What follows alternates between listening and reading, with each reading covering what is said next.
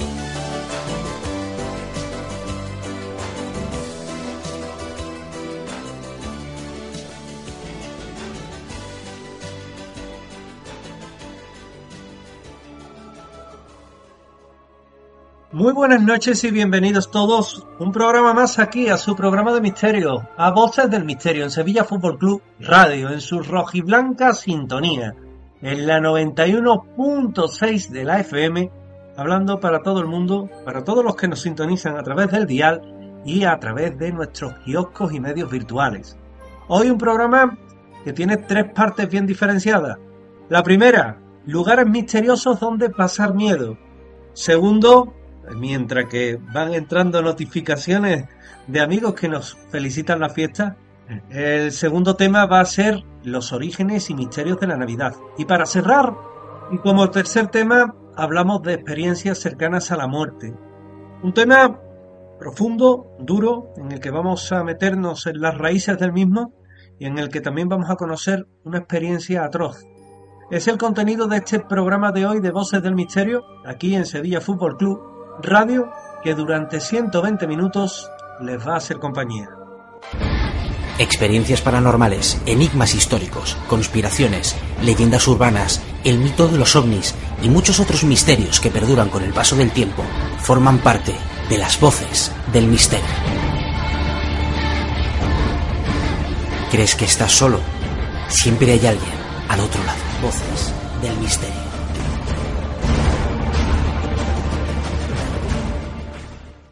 A mí la verdad es que creo que, por lo que me has comentado, que vamos a, visitar, creo que está íntimamente ligado luego con lo que veremos en Navidad, ya que creo que vamos a irnos al principio a, a una de las tierras más misteriosas que existen, a una de las civilizaciones más misteriosas que existen. De hecho, hablar de misterio prácticamente hablar de esa civilización y como veremos luego, mm, toda su simbología, su cosmología y demás está íntimamente ligado con la religión. Evidentemente con esa silueta vemos ya en pantalla está claro dónde nos vamos a ir. Nos vamos a ir a, Egipto, un lugar al que tengo muchas ganas de ir, que tengo muchas ganas de conocer y que como veremos luego está íntimamente ligado más allá de que porque la, la Sagrada Familia tuviera que emigrar a Egipto huyendo de Herodes, veremos que luego Egipto está íntimamente ligado con la religión cristiana, con lo cual creo que es una buena forma de, unir los dos temas que al fin y al cabo es el misterio. Fijaos, uno de los sitios a los que yo más ganas tenía de viajar, yo lo tenía muy claro, era Egipto. Egipto por lo que trasciende de una cultura milenaria y también por el, por el poder que tienen determinadas construcciones, como son las propias pirámides, ¿verdad? Ya cuando uno baja del aeropuerto del Cairo y baja el Cairo, ya puedes ver a lo lejos, unos 8 kilómetros, ya se ven las pirámides, se ven y son bastante ostensibles. Cuando llegas al Cairo te das cuenta de lo que realmente es aquello, como tiene 146 metros de altura la mayor de ellas, es decir, es una auténtica montaña de piedra, pero siempre me llamó la atención precisamente por saber cómo se construyeron, yo había visto una película que se llamaba Tierra de Faraones de Joan Collins, fíjate tú, que luego trabajó en Dinastía. Y, y claro, yo vi aquella película que era la vida de, del arquitecto y de Keops, de los dos. Aunque ya sabéis que la gran pirámide de Keops mm, está casi, que también muy polemizada si es de, de Keops o no, porque solo se encontró un cartucho de él. Pero bueno, fijaos ahí los edificios, como podéis ver los edificios ahí a lo lejos, y cómo es muy curioso porque se ve una, una torre que está, está filmada desde muy cerquita, pero es que luego las pirámides se ven inmensas detrás, ahora se lo veo de nuevo, y como uno se queda bastante sorprendido. Y claro, cuando uno llega allá abajo y se encuentra que tiene unas dimensiones tan colosales, tú te preguntas, ¿y esto cómo lo hicieron? Ahora, últimamente eh, dicen que con un canal de agua que pasaba por medio y que era más fácil ir cogiendo los bloques de piedra e ir subiéndolos en lo alto.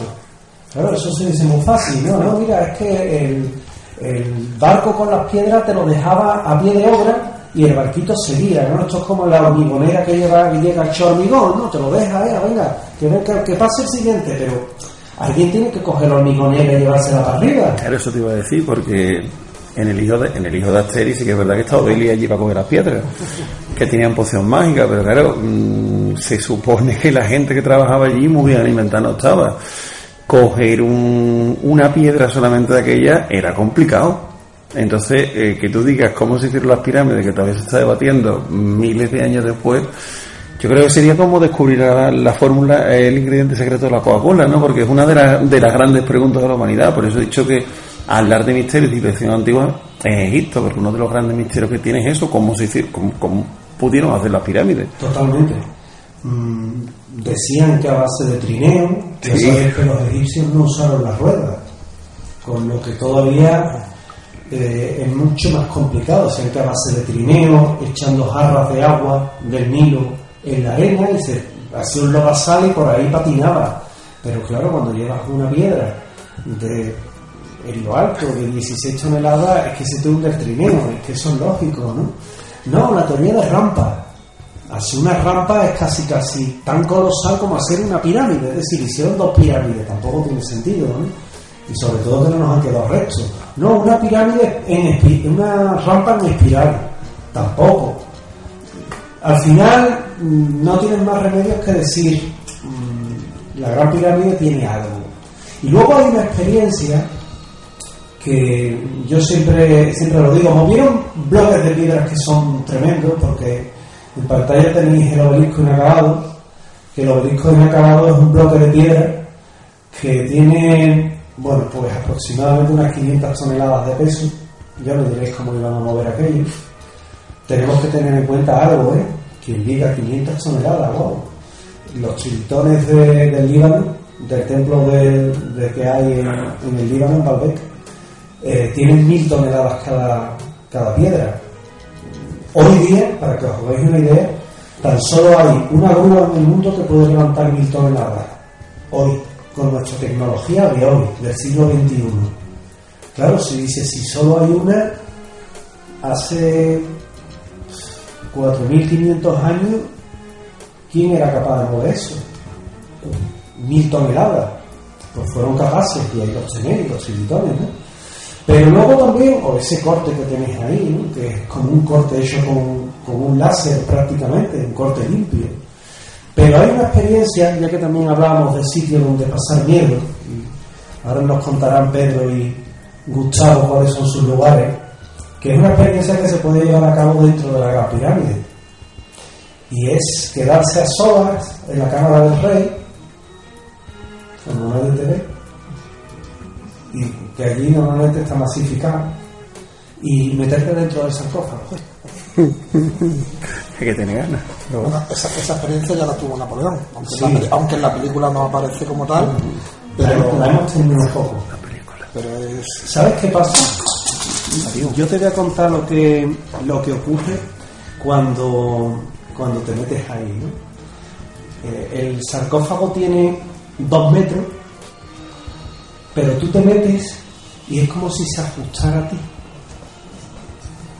Entonces, te da una sensación más mala que la más, porque parece que se te está ajustando, parece que, oye, que no lo digo de broma, ¿eh?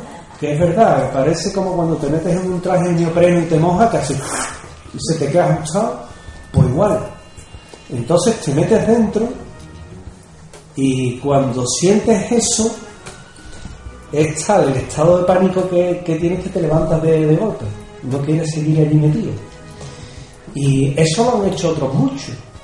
Porque cuando te quedas ahí un rato, dices, ahora yo qué hago?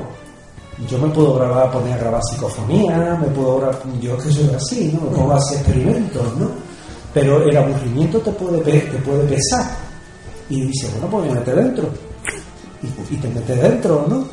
Y entonces experimentas eso y cuando sales de allí, sales con tal agobio que lo que vas buscando es la luz. Doblas la esquina y ya te encuentras un puntito de luz que es la salida. Y a medida que vas avanzando es como si se abriera. Es como el que tiene una experiencia cercana a la muerte y lo que vas buscando es eso precisamente hasta que sale ya y te quedas ciego porque los ojos los tienes adaptados a la poca luz que hay allí Claro, vas buscando la luz cuando sale, te pega el fogonazo, no ves nada, ves las similitudes con una SM y ya cuando adaptas tus ojos es como si revivieras de nuevo. Otra vez está ahí el mundo, el mundo tú, tú y el mundo, y ya te bajas y dices, ya no lo hago más. Claro, ya no lo hago más. Pero es una sensación es inmensa, ¿eh? Y fijaros, no hablamos de fantasmas, no hablamos de casas encantadas, que podríamos hablar. Y sin embargo, me voy a quedar con ese sitio. Mm, según... A ver vosotros. No, yo te iba a decir que... Ahora empatar. No, no, si empatar no puedo empatar, pero eh, según se comenta, o según comenta en la, está escrito en la historia, cuando Napoleón pasó la noche ahí dentro, todos los que estaban fuera esperando dicen que nació una persona que no, o sea, que, que la persona que salió no tenía nada que ver con el que entró. Eh, con lo cual, algo evidentemente especial pasará en esa cámara del rey de esa gran pirámide, donde las personas, como tú dices, que, que, han, que han hecho eso, en este caso dicen eso, que es un, no sé, que es como una un volver a nacer, un renacimiento o salir eso, una persona que nada tiene que ver con el, con el que entró. ¿Y vuestros sitios? Mm, yo no he tenido la suerte de, ir a, a, Egipto, es uno de los viajes que tengo. Pero no por lo que viaja, se intentará, se intentará. Pero es uno de los viajes que sí tengo pendiente de, de hacer y uno de los sitios donde yo he pasado miedo y que he vivido la experiencia bastante cerca de aquí, ha sido en, Granada, en el Palacio de los Olvidados, eh, que a día de hoy es, una, eh, es un, museo de, herramientas, de comillas, de tortura de, la Inquisición. Entonces, ya tal como entras, pues te das cuenta de qué es lo que hay allí porque por un lado es, bueno, por otro lado es también una especie de, palacio donde se, celebran actos, actos flamencos para eh, los turistas. Eh, pero cuando entras al el, museo, pues esos elementos de tortura de la Inquisición mm, de por sí ya imponen. Son, la mayoría son réplicas, pero sí es cierto que hay, eh, no sé si dos tres que son, que son reales. Y aparte, pues ahí hemos tenido la suerte de hacer alguna, alguna experiencia de investigación y yo sí, eh, yo no soy especialmente sensible, no diría que ni especialmente ni mucho menos, pero sí va con, con varias personas que, que, tenían ese, ese don.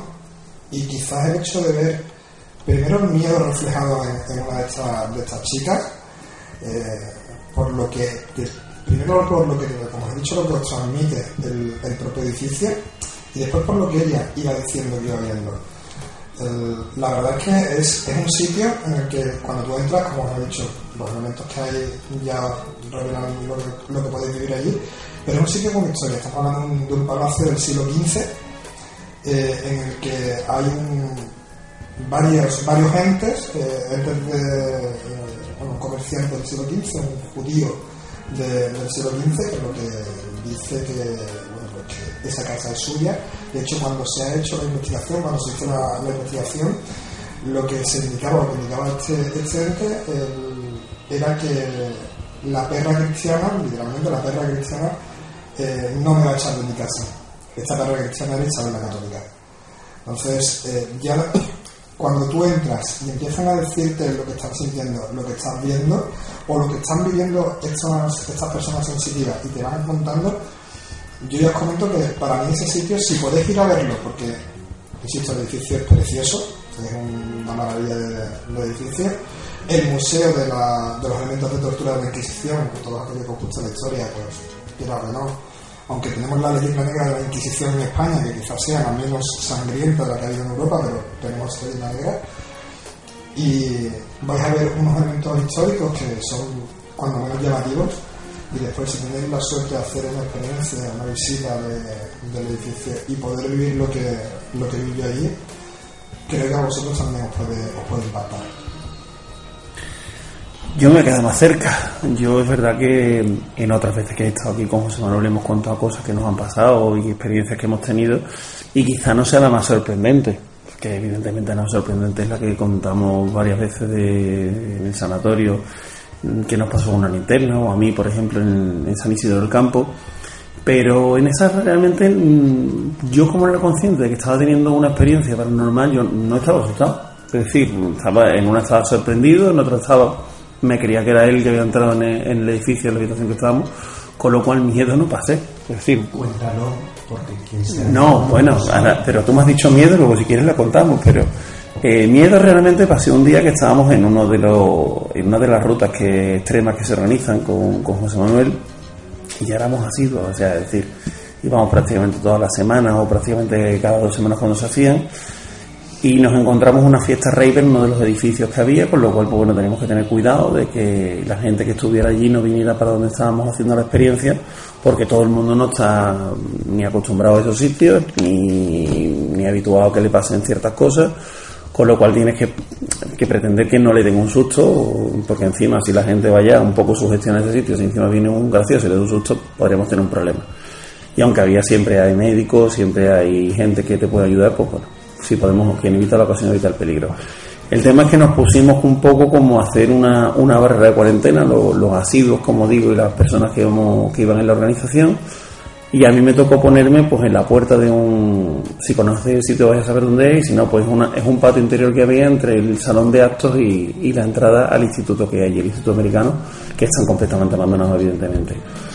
Bueno, pues yo estaba allí solo, mm, tranquilamente, allí no hay ningún tipo de luz que pueda reflectar del aeropuerto de al lado, ni de los aviones que estaban, ni de, los hangares, y yo estaba apuntando con mi linterna a lo que es la entrada del instituto para prever que no viniera nadie por ahí, porque detrás hay un campo que da al edificio donde estaban haciendo la fiesta.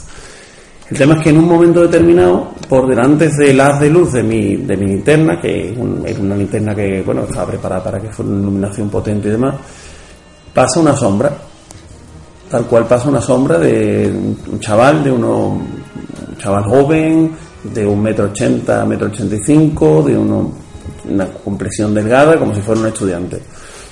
En esta que yo me quedo mirando a la sombra y digo, pues soy yo, no hay problema. Y al momento pienso, digo, vamos a ver, espérate, para, para. Si yo estoy aquí, la linterna está delante mí, yo estoy proyectando para allá, yo no puedo ser. Digo, pues venga, hasta luego.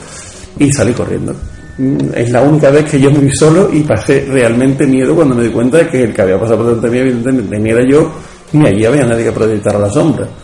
Con lo cual, ese día sí pasé bastante miedo. Y otro día fue en Carmona, en el, en el monasterio del, bueno, llamado Monasterio del Diablo. Fuimos unas cuantas personas a, hacer una experiencia, a grabar y demás. Y conmigo iba mi mujer Ana Garrido, que también es colaborador nuestro del programa empezamos a hacer preguntas y demás y ella sí es bastante más sensitiva. Vamos, yo creo que tiene más sensibilidad que los tres que estamos aquí, porque somos, por, por suerte, yo siempre lo digo, yo soy un cacho de carne con ojo, lo cual lo agradezco muchas veces en los sitios que nos metemos. El tema es que yo veía como Ana iba preguntando y como la voz de Ana iba cambiando. Mm, iba cambiando un tono que yo no había escuchado nunca. Hemos estado ocho años casados, con lo cual lo escucho en muchos tonos. Muchas peleas, muchas discusiones, pero ese tono no era suyo. Y hubo un momento que yo dije, venga, vámonos aquí, pero ya, la comida pechera y lo tiraba afuera. Y dice, ¿por qué? Digo, porque ya está bien, que tú tienes una borrara, mm, está afuera. Y ese día, la verdad es que también me impresionó, lo pasé bastante mal porque yo estaba escuchando eso, una persona con la que he convivido casi siete años y varios de relación y ni esa era ella ni esa era su voz. Y ese día la verdad es que también lo pasé un, poquito mal, lo pasé. Esos son sitios que podemos ver aquí. sí, sí tocar aquí, digamos. Efectivamente, vamos, uno está en Sevilla este y otro está en Carmona, en fin, no... Hay muchos sitios, la verdad es que en Sevilla, fíjate, hemos tenido también la oportunidad de ir. En otra ocasión fuimos a la Casa Amarilla, a, a Alcalá de Guadaira, una casa que le decimos la Casa Amarilla, que tiene toda una historia detrás. Tiene una historia de, un embargo a un señor que era de nacionalidad mexicana y lo tenía aquello como base de operaciones de, tema de narcotráfico. Luego fue un tema de un, un hogar para niños. Y ahí en una habitación, en el pasillo de una habitación que da a, a un recinto un poquito más grande, hay nueve compartimentos. Que tú no sabes para qué son.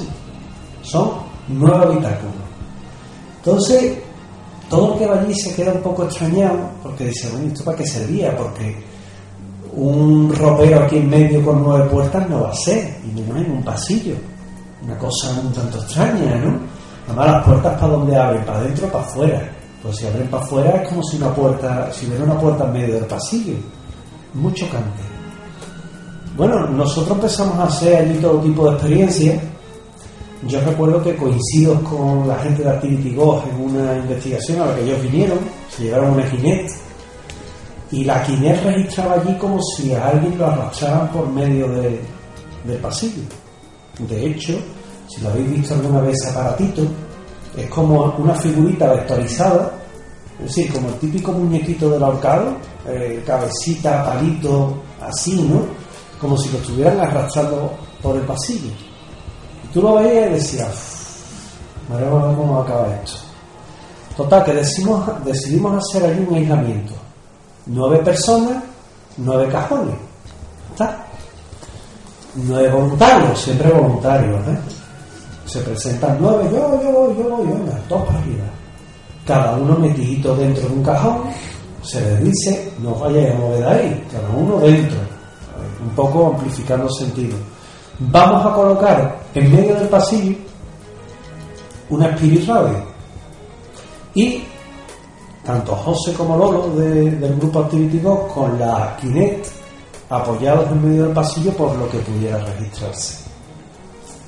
Bueno, pues lo bueno de aquello fue que cuando llevaban unos 5 minutos, dictaminamos que lo ideal era hacer 12 minutos, 15 minutos por grupo. Había mucha gente, eran 18 personas los que querían participar, bueno, pues venga. Y en el primero de los grupos empiezan a sonar eh, con una mujer pidiendo ayuda, diciendo que allá había niños que estaban encerrados y ellos al unísono registrando cómo alguien era llegado por medio del pasillo hasta el otro extremo. Pero es que los que estaban allí escuchaban cómo estaban arrastrando a alguien. Con lo cual salieron de allí rapidito. Pero claro, eso hay que vivirlo. Eso no es igual contarlo o vivirlo, ¿no? Y, y te quedas muy sorprendido. O en otra ocasión, allí mismo con una Ouija. Muchas veces hacemos una sesión de Ouija siempre van muy controladas, yo también lo digo, no nos pasamos un tiempo, se cierran muy bien las sesiones, pero para que os deis cuenta de cómo puede ser esto, ¿no? Se pregunta simplemente que quién es, y cómo se llama, y surge un nombre, Antonio. ¿No, Antonio? ¿Y vienes con alguien de aquí o eres de aquí? Iba con alguien de allí. ¿Y con quién viene? Mm, Da otro nombre, Antonio también. Bueno, pues mira. ¿Y, ¿Y qué te pasa? Envenenado. Sangre. Iba deletreando aquello. Envenenado, sangre, hospital, muerte. Cuando acaba aquello, cerramos la sesión. Yo me veo a, a un grupo que no estaba participando en la sesión, siquiera, estaban al margen, muy alterados, y me explican la historia. Eh, el padre de uno de ellos, padre de un chico que se llama Antonio, a su vez el padre se llama Antonio, es agricultor el hombre, y fumigando el campo se ha envenenado con el producto de, que se echa, el herbicida que se echa en el campo. Con lo cual el hombre estaba ingresado y se negaba que le dieran un tratamiento. Previamente, antes de ellos eh, estar conmigo allí en la ruta, habían estado hablando con el médico y el médico le había dicho, como no se deje dar tratamiento, se muere. Y era justamente lo que dijo la abuela. Y ninguno estaba participando en esa sesión. Son hechos que te hacen que pensar. A mí, de todas formas, a mí hay una historia que tú, que tú has contado varias veces y que yo te he preguntado varias veces cuando hablamos de esto, que el sitio donde más miedo pasaste. Y el sitio donde más miedo pasaste, hasta la fecha que yo sepa, fue por allá por la Sierra de Huelva, por una casita que se hizo un rey para irse a casa con los amigos. Que curiosamente, ahora que se está poniendo en el cine, si no recuerdo mal, la, la construyó Aníbal González. Sí, efectivamente. Que Aníbal, Aníbal, de efectivamente, Aníbal González como, como el arquitecto de Casa Fantasma 1. Casa que hace, mm, fantasma que te encuentras. Yo no sé, no sé de qué están hechas las casas, pero oye, cualquier día nos vamos a gozar pa- en la, en la Plaza España, ¿sabes? Pero, ¿qué te pasó? ¿Qué te pasó en Tiro Pichón? En Tiro de Pichón tenemos un amigo que es historiador, que se llama Jorge Medina, y escribió un libro con una de las editoriales de Planeta sobre la Sierra Norte de Huelva. Entonces, investigando la Sierra Norte de Huelva, fue a dar a Tiro de Pichón y allí, con la gente de Jabugo, claro, allí todo el que va le hablan de las excelencias de la gastronomía, que no hace falta ni siquiera mencionarlas porque ya la conocemos todos, ¿verdad? Es uno de los principales valores que tiene Jabugo. Pero él se quedó muy marcado con, con el sitio que había allí, que era un- como una especie de, de casa en lo alto de un promontorio, en lo alto de una colina. Y ya los chavales del pueblo decían, no, es que la casa está encantada. Claro, él que por aquel entonces era colaborador nuestro en, en Radio Betty, mm, claro, cuando Voces del Misterio estaba en Radio Betty, nos lo cuenta. Y decidimos hacer un día una escapada allí. Mira, cogemos Sergio Moreno, Jordi Fernández y yo, éramos los tres que éramos el equipo del programa, y tiramos para allá. Venga, vale. Nos fuimos. Noviembre. Noviembre aquí en Sevilla hace calorcita, o medio calorcita. Allí hace un frío horrible. Eh, nos empezamos a mover por allí. Lo primero, los móviles se fueron de vacaciones todos. O sea, se quedaron sin cobertura. Y dijimos, qué raro, si aquí cobertura. Nos fuimos a la guardilla del, del edificio. Allí nos vimos una, un pentagrama en el suelo. Eh, se escuchaban ruidos raros, pero allí dicen que se aparece el guardés, el viejo guardés del rey Alfonso XII. Pero anda, tampoco le quisimos echar mucha cuenta, ¿eh? Seguimos por allí andando, nos vamos a la parte de los albergues, que es una parte ya del año 1920, ya no es la parte de Aníbal González, ya es un anexo que se le hace, que era albergue, y ahí sí hay un momento en el que comenzamos a sentir como si detrás nuestra hubiera alguien pisando cristales, aquello todo lleno de cristales, ¿no? Era raro porque detrás nuestra íbamos dejando detectores de presencia. De forma que desde el edificio primero a donde nosotros estábamos en ese momento había cuatro detectores. Hubieran saltado, hubieran pitado. Es decir, los detectores de presencia estaban para detectar al vivo, no al muerto. Porque en esos sitios hay que tener cuidado, ¿no? Y hay un momento en el que yo le digo a mis compañeros, ¿hay alguien más en el edificio? Y suena una voz que dice, enfermizo. No se escucha claramente. Y claro, con todo eso, luego, bueno, se empieza a escuchar música de tiempos de la guerra civil allí, que aquello no tenía qué. Eh, volvimos a ir, fuimos con Luis Mariano Fernández, fuimos con los hermanos González, ya es, la segunda visita iba toda la tropa, como yo digo, ¿no? Y bueno, ahí vivimos un momento en el que fue culmen, porque aparte de que nos tiraron unas almohadas, que salían disparadas de las habitaciones como si hubiera alguien jugando a tirarse las almohadas, pues nosotros nos salimos una almohada volando. Hay un momento en el que íbamos todos en fila india, eh, cada ala de albergue desemboca en un salón grande en el cual había unos sillones muy destartalados. Claro, yo iba primero. No, no, no, tú primero, tú primero, no, empujándome tú primero. Yo, chiquillo, que tú antes. No, no, tú, tú, tú.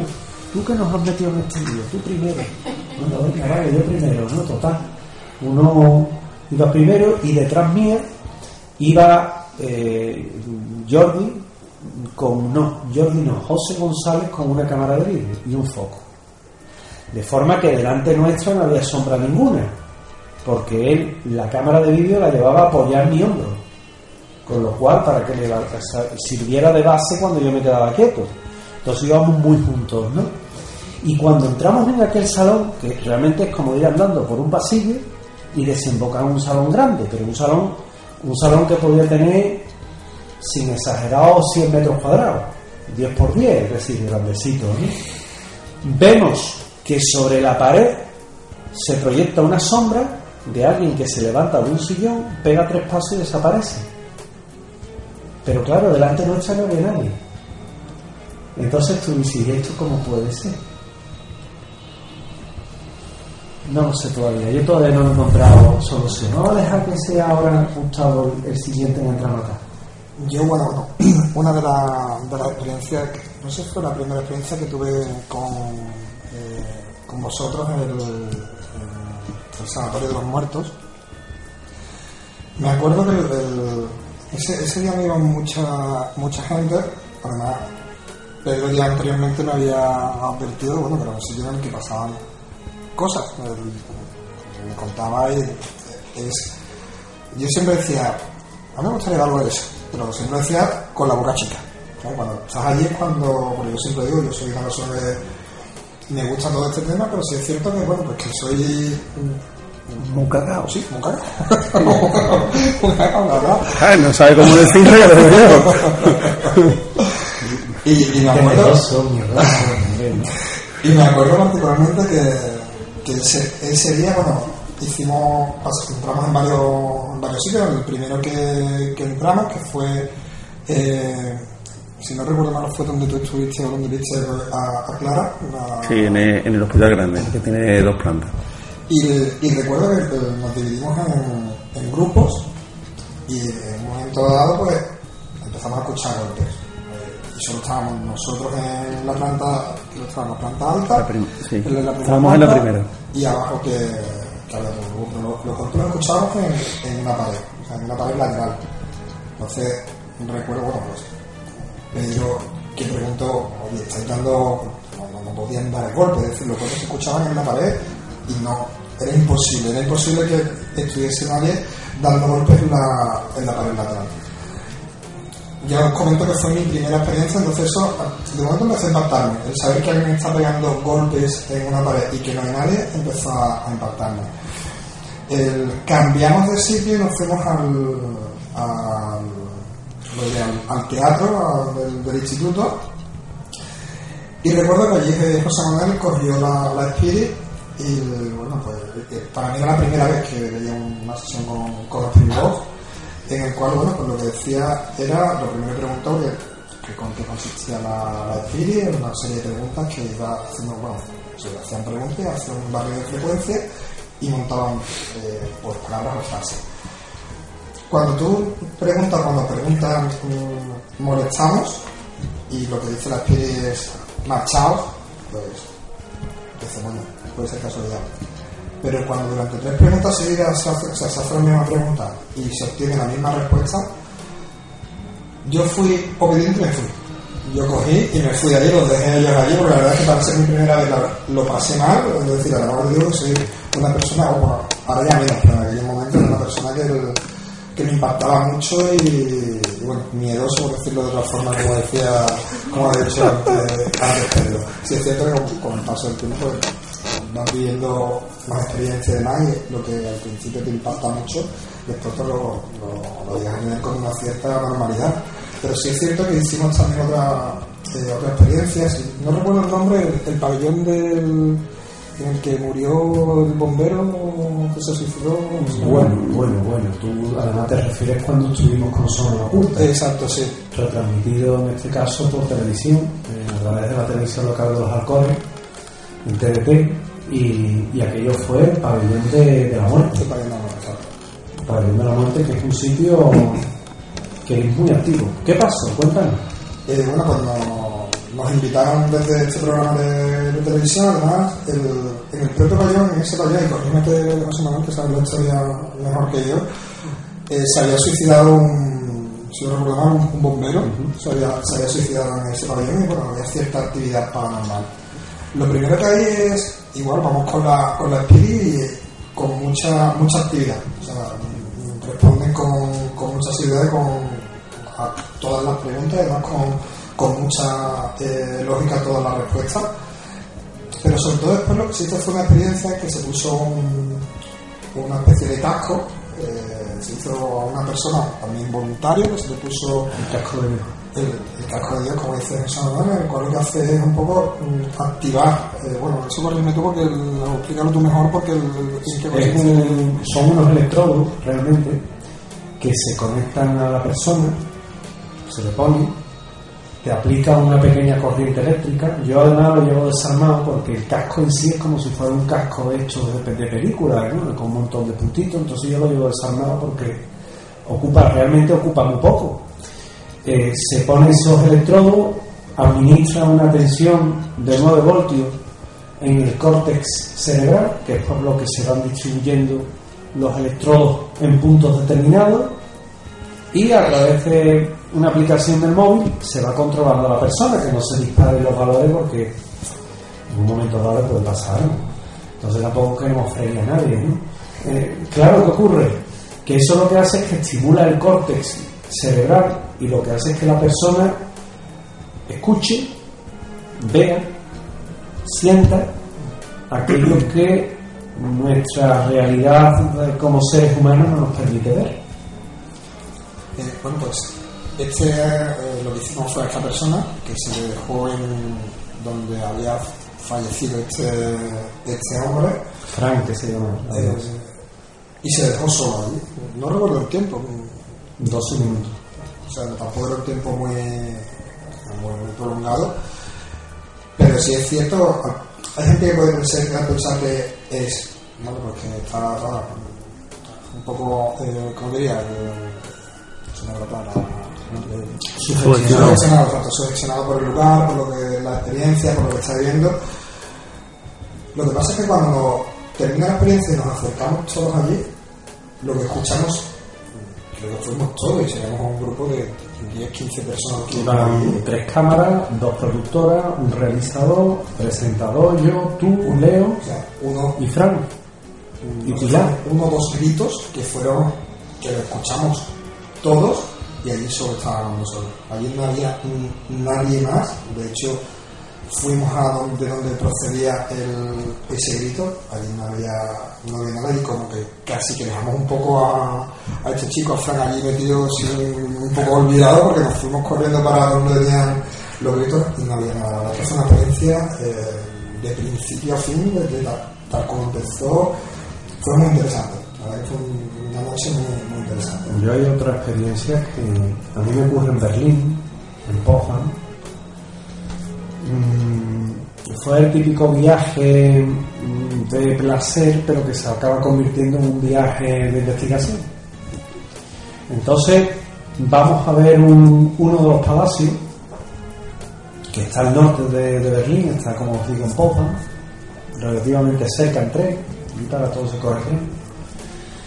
Y cuando vemos el palacio, eh, nos dicen, oye, mira, hay un sitio que os puede interesar, un chulo, que es un sanatorio abandonado detrás del cementerio.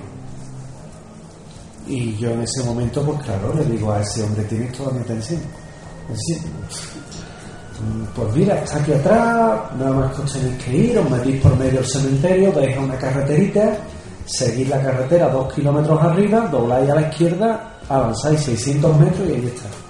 Todo esto en alemán, claro, yo no lo entiendo, pero el tío de Leo sí. Así que, que venga, vamos. Nos metemos ya de entrada, era cayendo la tarde. Claro, usted imaginaos allí que a las 5 de la tarde es de noche, en agosto, que en agosto hace 8 grados, a mí me mata, pues, mm, claro, te metes por medio de un cementerio y las tumbas típicas góticas, las lápidas medio caídas, las cruces, los angelitos, tú decías, va a salir Van Helsing de un momento a otro, ¿eh? Si aquí, aquí sale Drácula y nos chupa toda la sangre, no se entera nadie, vamos. Allí vas con un cuidadito, total, salimos a la carretera, ay, menos mal. Uno sale a la carretera, como el hombre lobo americano en Londres. Ay, uno sale a la carretera, menos mal. Venga, vamos a seguir por la carretera. Y vamos al sanatorio, sanatorio inmenso, Sanatorio Gigante. Allí nos quedamos y empezamos a hacer pruebas de psicofonías y demás. Y bueno, el sitio es para verlo, la mayoría de las fotos que vais a ver en internet se llama el, el san- el Sanatorio de Belitz y la mayoría de las fotos que están en internet son mías. Hay quien las ha cogido, las ha copiado, ha puesto su sello incluso, ¿no? Esto, es- esto es así, ¿no? Pero es el típico sitio donde te encuentras las bañeras todavía puestas allí, los sillones donde sentaban a la gente para hacerle la lobotomía, allí todavía amarrado con el aro ese que te metían en la cabeza. Es un sitio que, que- que impacta. La, la pintura de la pared es cascarillada al suelo, que es como si lo hubieran arañado, pero un pasillo entero con la pintura caída, raída. Impresiona muchísimo, ¿no?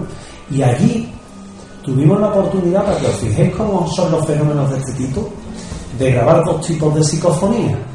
Unas en ruso y las otras en alemán. Y decía en ruso, ¿por qué? Porque Berlín, cuando cae en Alemania, se la quedan los rusos y aquello lo utilizan como un sanatorio. Por eso, allí fue entre otros donde estuvo Hitler en la Primera Guerra Mundial cuando lo oyeron. Lo meten allí. Es decir, es un sitio que eh, quizás impacta más el recorrido, el paseíto que hay que hacer hasta llegar al sitio, que vas atravesando eh, cementerio, vas atravesando sanatorios, te tienes que meter por allí por cualquier lado a darle una vuelta, que luego lo que realmente te vas a encontrar, pero es un sitio que también impacta. En relación, en relación al tema sanatorio, manicomio, creo que Pedro también tuvo alguna experiencia en el, en el manicomio de Miraflores. Bueno, yo lo que pasa es que iba a contar una que tuve yo, para echarle un capote lo que os he dicho antes, porque evidentemente es verdad que cuando empiezas a ir a estos sitios te pasa más miedo, obviamente, no es lo mismo cuando yo ya, eh, yo es que al sanatorio de Sevilla este, pues si he ido 200 veces son pocas. Un día fuimos, acuérdate, mm, veníamos de una cena. Sí, veníamos los cuatro, Leo, Leo, Ana, tú y yo, porque, son, porque la gente se va de copa, pero nosotros nos vamos al sanatorio, o sea que estamos así de grillados. ¿sabes? La gente tiene que hacemos, va de copa, porque además su mujer no ha ido nunca. Y cenamos los cuatro, venga, vamos, y en vez de irte, vete al tango a tomar una copa, no, no, le- Y al aguantamos allí 20 minutos, ¿eh? No aguantamos más. Sí, porque decían, tanto, Le- tanto Leo como, como Ana, como él decían, esto está tenso. Y yo decía, pues si tú lo decís, estará tenso. Yo, bueno, ¿Por qué? yo porque soy así, por eso digo. Claro, pero, pero es verdad que, pero es verdad que una de las primeras veces que íbamos en, eh, en la ruta esta que se organizaba, me hizo mucha gracia, porque claro, luego fui a las me reí del grupo porque íbamos, qué sé, 20 25, 26 personas tranquilamente, en un edificio que es muy chico, y luego aparte de las, de las escaleras que tienen en los extremos, tenían dos, una escalera interior, puede ser el pequeñito, es uno que tiene una planta y ya está. Y yo recuerdo de pasar 18 personas delante mía y yo bajar la escalera y verme en un pasillo solo, completamente solo. Claro, porque yo no sabía que había un recoveco a la, derecha que se metía y todo el mundo. Yo lo que lo único que pensé, digo, Dios mío, si han bajado 18 personas delante mía, ¿dónde está la gente? O sea, yo un momento que dije, esto va a pasar algo raro aquí, la gente no ha aducido, y yo es que recuerdo que no me salía la voz del cuerpo y yo decía, único que decía a, su- a, su- a- a Jesús García, Jesús, Jesús, Jesús, y yo es que no me salía la voz del cuerpo y decía, ya está, yo entré en una dimensión desconocida y me quedo solo, el de atrás mío agarrado mía, cagado de miedo lo mismo, porque sé que estábamos solos, y ese día sí que verdad que pasé mucho miedo, y luego claro, se asomó todo el mundo y dice, ¿te pasa? No, no, y, y estaba al lado, madre mía, mira qué susto más grande. Ya fue entretenido. ¿A qué día fue? No, no, yo ya con eso ya tenía bastante. eh. muchas veces cuento también, los que venís conmigo en la ruta lo sabéis. Yo cuento, por ejemplo, cuando en cierta ocasión vimos a Clara bajando las escaleras. Y yo digo, no, viene conmigo mi abogado. Él, él era el que Sí, la llama. pongo yo para adelante como lo abogar, pero ese fue yo. Él era el que la llama. Yo soy así de. Sí, hay un día en el que nosotros estamos en, en el sanatorio, él, en este caso, mm, le da porque él es así, ¿no? Sí. abogado es más bueno, eh, es más, Es más para él, más, más calmado, más calmado. Pero él no, él coge y dice, Clara, si estás ahí arriba, baja, que te queremos ver. Que ya lo había visto, entonces, pues lo veo los demás, ¿no? seas irreverente, Pedro. No seas irreverente. ¿Has visto? Gustavo es más formalito. Sí, es verdad, cierto. Mm, no seas irreverente. Pero somos el yin y el yang.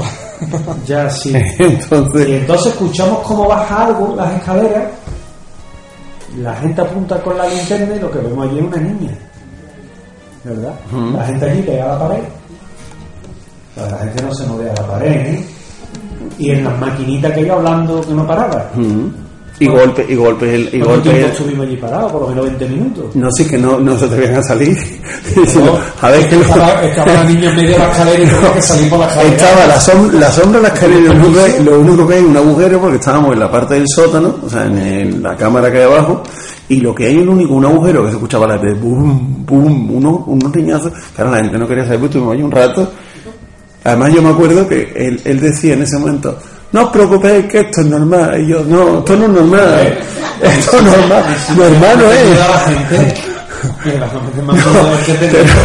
Pero, o sea, risa, bueno, a ver. que quitarle un poco. No, pero, pero en, en la irreverencia, yo recuerdo perfectamente un julio de 2018 que estábamos en una ruta en el centro, o sea, que no era ni siquiera en un sitio de estos raros que tú dices te metes, no, no, en el centro, en la calle Goyeneta. Esto, esto viene, esto viene a colación porque nosotros tuvimos la suerte de entrar en, lo que era en el Teatro Pateca, antes del Teatro Quintero, un 30, 30 31 por la, De 30. La noche del 30. La noche del 31 30. de diciembre del 2015. Estuvimos allí dentro, unos cuantos, entonces a nosotros, eh, a mí me dejaron con un compañero que se llama Manuel Blasco en la, en la parte de vestuarios que hay detrás del, del escenario. Dice, bueno, vosotros os quedáis aquí, miráis si pasa algo. Y nosotros lo único que nos dijeron que hasta las 7 de la tarde no se podía entrar en las oficinas porque había gente trabajando. Bueno, pues ya está. Pues. Y tú empiezas a escuchar en planta arriba, venga la gente andada, venga la gente andada, y tú dices, bueno, pues ya está, pues la gente en la oficina. El tema es que había un sofá, una escalerita y una puerta. Y cuando yo llevo un cuarto de hora escuchando a la gente andar por delante, digo, yo voy para arriba. A mí me da igual, yo no, él se había ido porque estaba dando una conferencia aquí, de hecho, nos dejó allí, y él se vino a dar una conferencia. Subimos la escalera eh, y, lo que, y lo que había arriba de la escalera era un, un patio que no tenía salida a ningún sitio y un cuartillo donde había mm, bombona, de, bombona. O sea, allí era imposible que hubiera nadie andando y allí llevamos uno pegando su paseo un rato. El tema es que ese acceso da justo a la calle Goyeneta. Llegamos en julio con gente de la radio del Sevilla, la radio del Betis, que habían hecho una, una, una ruta con nosotros y cuando llegamos allí, normalmente en la calle Goyeneta hacemos una experiencia de Spirit, de Spirit Radio. Eh, justo al lado de la salida de la salida de- trasera de la calle Goyeneta lo que había era un edificio que lo han reconstruido hace poco que ahora sí vive gente pero cuando nosotros íbamos allí no había nadie o sea absolutamente nadie que yo era un piso completamente abandonado en ruina con sus ventanas tapiadas y demás.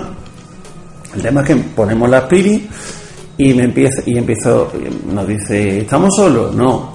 Hay aquí yo y le pregunto yo por aquello de preguntar, ¿tú eres la persona que andó el de que yo estuve aquí dentro del teatro? Sí. Y se pone ven. Digo, ¿dónde? A la puerta, ven. Y yo que no voy ahí. Digo, bueno, escúchame, si tú quieres que yo vaya, tú tienes que dar una señal de que tú estás aquí. Y en ese momento se escucha un, o sea, la ventana que teníamos arriba pega, o sea, como si alguien empujara y cargara sobre ella y ¡bum! un leñazo en julio, que hombre, corriente de aire no había ninguna. El que más cerca llegó, llegó a la calle Siete Revueltas y nos decía, ¿lo habéis preparado? ¿Lo habéis preparado? Mía, me preparaba que haya un tío ahí metido y, cada, y cuando yo diga que de un golpetazo, y así fue divertido porque yo puse eso diciendo que no voy, que no voy, que no voy, si no hacen un golpe, y ya te digo, el, más, el que más cerca llegó, llegó 25 metros, pero corriendo, pero literalmente corriendo por la calle Goyeneta. Al final, fíjate que andamos buscando sitios encantados por el mundo y te encuentras que los sitios donde peor lo hemos pasado ha sido aquí. Gustavo ha estado en, en Auschwitz, en, en lo que son los campos de concentración, que son sitios, ya por la historia que tiene, son sitios complicados, pero a fuerza de no ser irreverente tampoco te vas a poner ya a hacer una sesión de psicofonía porque entre otras cosas también pliego de descarga aquello muchas veces es un parque temático de, de este tipo de cosas ¿no? entonces a lo mejor el respeto que tú no, que tú tienes de no hacer una sesión de psicofonía allí no lo tiene la gente que bueno un selfie No, esto claro, es que lo primero, lo primero que te dicen cuando llegas es que, que no hagáis selfies, es decir, que estás, vi- estás visitando un sitio de muerte, es decir, que más o menos un sitio, un sitio de muerte y, y es, es duro. Claro, yo estaba por ejemplo en Roma y allí te visitan las catacumbas y se te ocurre se te cruza por la mente, voy a sacar la máquina aquí. Y al final la sacas, ¿no? Porque como te quedes atrás te pierdes, y como te pierdas, te tienen que buscar los geos, vamos, directamente. Aquello es un sitio complicado. Y luego al final, donde peor hemos pasado, en Matalascaña, Sí, bueno, pero. en, en- Ve también lo en la pasa. Que te, que te hizo un arroz mi madre muy bueno, no digas solamente la mal. visto ya, en el ayuntamiento de Manzanilla también. En el ayuntamiento de Manzanilla, que, que bueno, el ayuntamiento de Manzanilla, de hecho, Gustavo tiene también una experiencia fuerte, porque fue un momento en el que la Quiné, tú y, y Luis, el comandante, eh, Luis estaba con dolor de cabeza y tú estabas también. Yo estaba, no, nadie yo recuerdo que en ese momento yo estaba sentado en, la, en, la, en el asiento de los bueno, el sillón del, del ayuntamiento, del alcalde, y la quinea, la imagen que me captó era como una persona abrazándome. Y la verdad es que fue, bueno, fue impactante. Aparte del comandante que tenía el dolor de cabeza, tú que llegaste encerrado, te encerraron en el, En el baño. en el baño, eh, bueno, los movimientos que se escuchaban en la planta alta cuando nosotros estamos abajo, la verdad que fue también una, una experiencia interesante. Pero es que estás diciendo tú que, que mucha gente piensa en los sitios abandonados de, de fuera de aquí, pero es que estamos en un sitio que también, o sea, ahora mismo. Sí, sí. De hecho, no son pocos las personas sensitivas que cuando hemos estado aquí hemos salido y dice que sepáis que había una persona en la última fila, que no estaba. O sea, que con lo cual no nos tenemos que ir tampoco tan lejos. Es decir, que es que tenemos la suerte de que lo decimos muchas veces. Sevilla, cuando, otras cuando otras capitales eran un poco más que un lodazal, nosotros estamos por aquí andando civilizaciones. Es decir, que tenemos historia.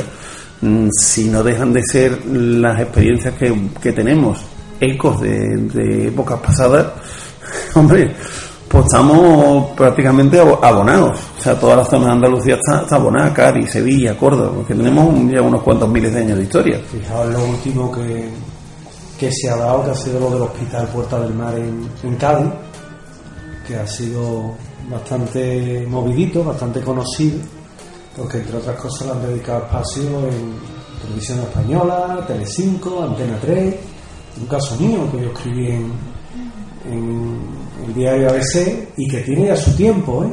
que tiene ya por lo menos un mes el caso. Lo que pasa es que yo lo mando por remesas y ellos lo van dosificando, ¿no?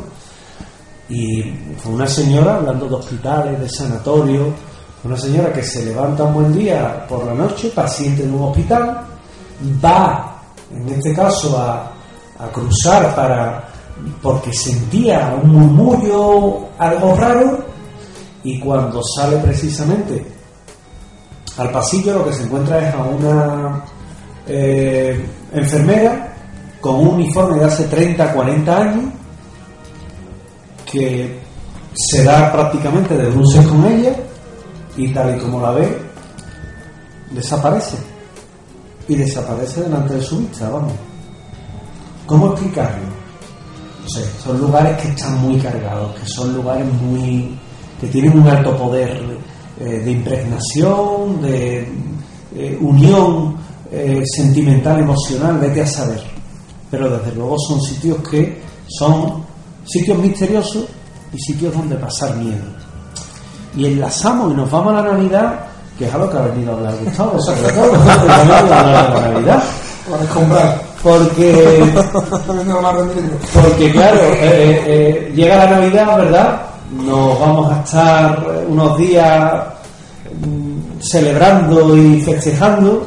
También nos acordaremos de, de los que no están, por supuesto. Pero vamos a estar ahí, ¿no? Vamos a estar de celebración y vamos a estar en unidad y en, y en armonía. ¿Y cuántos de ustedes ponen portal de Belén? ¿Cuántos ponen árbol de Navidad? ¿Cuántos ponen las dos cosas? Ahora ¿Quién te- tiene gato? Eso le iba a decir. ¿Quién pone árbol y quién tiene gato? Eso sí, eso, eso sí que da miedo. Mi Felipe, mi Felipe, ¿eh? el último día no lo veía por ningún lado. Y el gato, y el gato, y está el gato. Mi, mi Felipe no suele esconderse, con lo grande que es no se esconde en ningún lado. Total, ya desesperado, y ya, además yo cuando no aparece uno de los tres me pongo nervioso. Y mira que yo no suelo perder los nervios nunca. Cuando no aparecen uno de mis tres niños me pongo nervioso. Y me siento ya en, en ¿cómo se llama esto? en el salón y me siento observado. Miro miro el portal de Belén. Había quitado la figura y se había metido él dentro del portal de Belén. Y estaba a través de la ventana mirándome. Que es exactamente lo que le dije yo. y Digo, tú qué haces ahí la oveja la había mandado a pasar a otro lado. San José estaba un poco menos que subió en el tejado Pero es que es lo que le dije el otro día cuando me lo contó. Digo, "Hombre, Felipe tiene nombre de rey. ¿Dónde estaba? En el pesebre. ¿Por qué? Porque ellos son dioses de la carne, no de otra. Poner ley. Aquí ha venido tú a adorarme a mí. Se acabó. A ver, Felipe estaba diciendo, adórame y tráeme el chopecito, lo que tú quieras, pero lo traes aquí. pavito. El pavito, aquí lo traes. pavito. Vamos a hablar de la Navidad. ¿Por qué celebramos la Navidad un 25 de diciembre? A ver. Yo que no. No, yo que te voy a decir lo que te dije el otro día, el 17 de octubre hace mucho calor, entonces mejor en diciembre vienen los, los reinos. Verás, que ver la vertiente si eres cristiano o no eres cristiano y demás. eh, como cristiano, pues celebramos el nacimiento de Jesús, pero no deja de ser una. Bueno, primero, que nazca el 25 de diciembre, No se lo cree ya nadie. no nació el 25 de diciembre, pero voy a, voy a empezar a hablar de esto con una frase que me gustó mucho de, de cuando estuvimos hablando de esto, lo contaban, esto lo contaba mi libro de De, sí, del Nuevo Testamento. Esto no aparece en mi libro Que Nuevo Testamento. Con Oscar Fábrega. En, en una- en un programa que tuvimos en, en Radio nosotros de Orleán, y un compañero nuestro, Alfonso, eh, terminó diciendo una frase que además me encantó, que había dicho en un programa en el cual había una, una persona que no era creyente y le estaba explicando a, una persona, una persona mayor, le estaba explicando todos los motivos por los cuales no creer en la figura de Jesús, de, Jesús, eh, Hijo de Dios. Y a esta persona, después de escuchar todo el razonamiento, le dijo a este señor, eh, entre su verdad y mi Jesús, me quedo con mi Jesús. Pues yo hago mía esa frase, el, me podéis decir que el 25 de diciembre no nació Jesús, me da igual. Es decir, que celebramos el nacimiento de Jesús, sí, que, que se, incluso como no hemos estado hablando antes de, de Egipto, que se adapta a la figura del, eh, del Dios naciente, de, que viene de, de otras religiones. Cierto que la religión cristiana, es decir, los romanos adaptan, eh, cuando adoptan la religión cristiana, porque lo que se hace la religión es intentar adoptar o coger todo lo que en esos momentos tenía el mundo romano. Y lo va, co- lo va cogiendo para captar a esas personas. Perfecto. Para mí, el significado del 25 de diciembre es el nacimiento de Jesús, aunque evidentemente no nació Jesús el 25 de diciembre, pero para mí tiene ese significado. En, en cualquier caso, a ver, eh, realmente una de las cosas que se celebran más en Navidad, independientemente de todo lo que hemos preguntado de Belén, de mm, algo de Navidad y demás, es tradición. Es decir, es cierto que es una tradición que está pues, de eh, muchísimo tiempo, más de 200, 300, 400 años y cosas que, que tienen muchísimo más tiempo, con lo cual realmente nos deja de ser eh, todo lo que rodea la figura de Jesús. Yo soy quizá el bastante, bueno, yo soy creyente, pero a mi forma. Yo siempre lo digo, yo no me considero católico porque hay dogmas en los que no creo, pero sí es verdad, me he criado en un colegio de religiosos, mm, creo a pie juntilla en muchas cosas, además de hecho lo digo cada vez que hablamos de estos temas. Yo creo en la realidad de la Semana Santa, con lo cual creo que Jesús existió por encima de cualquier cosa. Es decir, yo soy creyente a mi forma. Eh, realmente todo lo que rodea a Jesús y todo lo que rodea a la religión cristiana, yo lo veo más como un símbolo. Es decir, eh, yo creo que hay muchas de las cosas que hoy en día se toman como, como dogmas, que realmente si las quitas no pierden ni un ápice de, de- de realidad, ni un ápice de, de, de nada lo que fue Jesús o lo que el mensaje que quiso dejar. La Navidad lo que es un- una simbología de un montón de cosas. Muchas veces me decimos del tema de, venga, ya nos toca, las dos semanas que nos toca ser buenas. Eh, es una pena, realmente si, si el mensaje que nos ha llegado de Jesucristo o de Jesús es el realmente el que dio, mm, la principal es lo que él decía. Hay un mandamiento que se resume, que resume todo lo demás, amar los unos a los otros como yo he amado. No sé por qué hacemos la caricatura de, venga, vamos a ser buenos, vamos a amarnos durante 25 días. Eh, como decía José Manuel, recordamos a la gente que se va, pero muchas veces recordamos a la gente que se va y no sabemos disfrutar de la gente que están aquí. Eh, a mí es una tradición que bueno, en España me parece la más hipócrita de todos, por encima de por encima de la Navidad que es el 2 de, del 2 de noviembre. O sea, el 2 de noviembre los, las floristeras de Sevilla hacen su agosto, el cementerio está a reventar de gente y de gente que mucha gente estaba sola en sitios sin que la gente fuera a verla. Con lo cual, la Navidad es tradición y es simbología, pero es simbología que creo que tenemos que aprender a disfrutarla. ¿Qué más da que Jesús naciera el 25 de diciembre que el 4 de abril que el 17 de julio? Tenemos que aprender a ver qué es lo que realmente significa ese nacimiento de esa persona y el mensaje que llegó. Está claro que aquí estamos también para darles la otra cara, con lo cual el 25 de diciembre, ¿qué se celebra? Y yo ya le doy también la palabra a él. El nacimiento de Jesús, pero evidentemente por la historia, cualquiera que piense que el Jesús nació el 25 de diciembre, me parece muy corto de mira, porque es que mm, las ovejas no van a estar pastando un 25 de diciembre, entre otras cosas. Quien haya estado en Jerusalén en esa fecha mm, se lo tiene que pensar mucho. Y aquí también, vamos, que que lo leen, yo no saco una vez aquí. Pero mm, es una fecha asimilada. Realmente hemos de tener en cuenta que el cristianismo como tal es Constantino I el Grande el que no es que se hiciera cristiano porque soñó con este signo vencerá y, y venció a los ejércitos en la batalla de Puente Emilio, ¿no? Que no fue así. De hecho, Constantino I el Grande se bautiza casi, casi cuando está en sus últimas horas. Él lo que sí hace es autorizar la libertad de culto en lo que es el imperio. Y con eso se dejaba de perseguir a los romanos. Independientemente, su madre, Helena, la emperatriz Helena, sí era una ferviente cristiana y ella se encuentra en una tesitura en la que se pone a, a descubrir reliquias, que la mayoría de las reliquias se atribuyen a ella, en haberlas encontrado. Pero por aquel entonces, Imperio Romano, eh, lo que se hacía sobre todo el 25 de diciembre era rendir culto a un dios solar, al dios solar Apolo. Era ni más ni menos que eso, y al sol invicto. Entonces, el sol invicto porque tiene mucho que ver con los solsticios. Acordaos que vienen por esa fecha. Entonces, los romanos lo tenían muy interiorizado. ¿Qué pasa? Que cuando llega Constantino y la autoriza, posteriormente Teodosio, llega el cristianismo más radical, el que, digamos, el de Hipatia de Alejandría, ese. ¿Y qué ocurre? Pues que tampoco te podías columpiar mucho, porque esta gente te mataba, te lapidaba, no, no tenía ningún problema. Entonces, para, como no podían quitar el culto al dios solar, al dios invicto, porque llevaba mucho tiempo arraigado y porque todavía había romanos paganos, ¿qué es lo que ocurre? Lo solapamos. El 25 de diciembre esta gente que celebra el sol invicto, nosotros el nacimiento de Cristo. Y así se pone que se hace de hecho en el año 440 ya se considera que es una fecha simbólica y se debe de poner, que sería el Papa Honorio el que la pone, y luego sería el Papa Fabián el que dice que esa fecha es inamovible y que estaba además, eh, se consideraba pecado capital el poder ni tan siquiera calcularlo. Y claro, si nos vamos a un 25 de diciembre, fijaos, 25 de diciembre nace el, dios Hermes, Buda, Dionisio, Zaratustra, Krishna, Jesús, Mitra, Horus, Heracles, Adonis, Tamu, todos esos.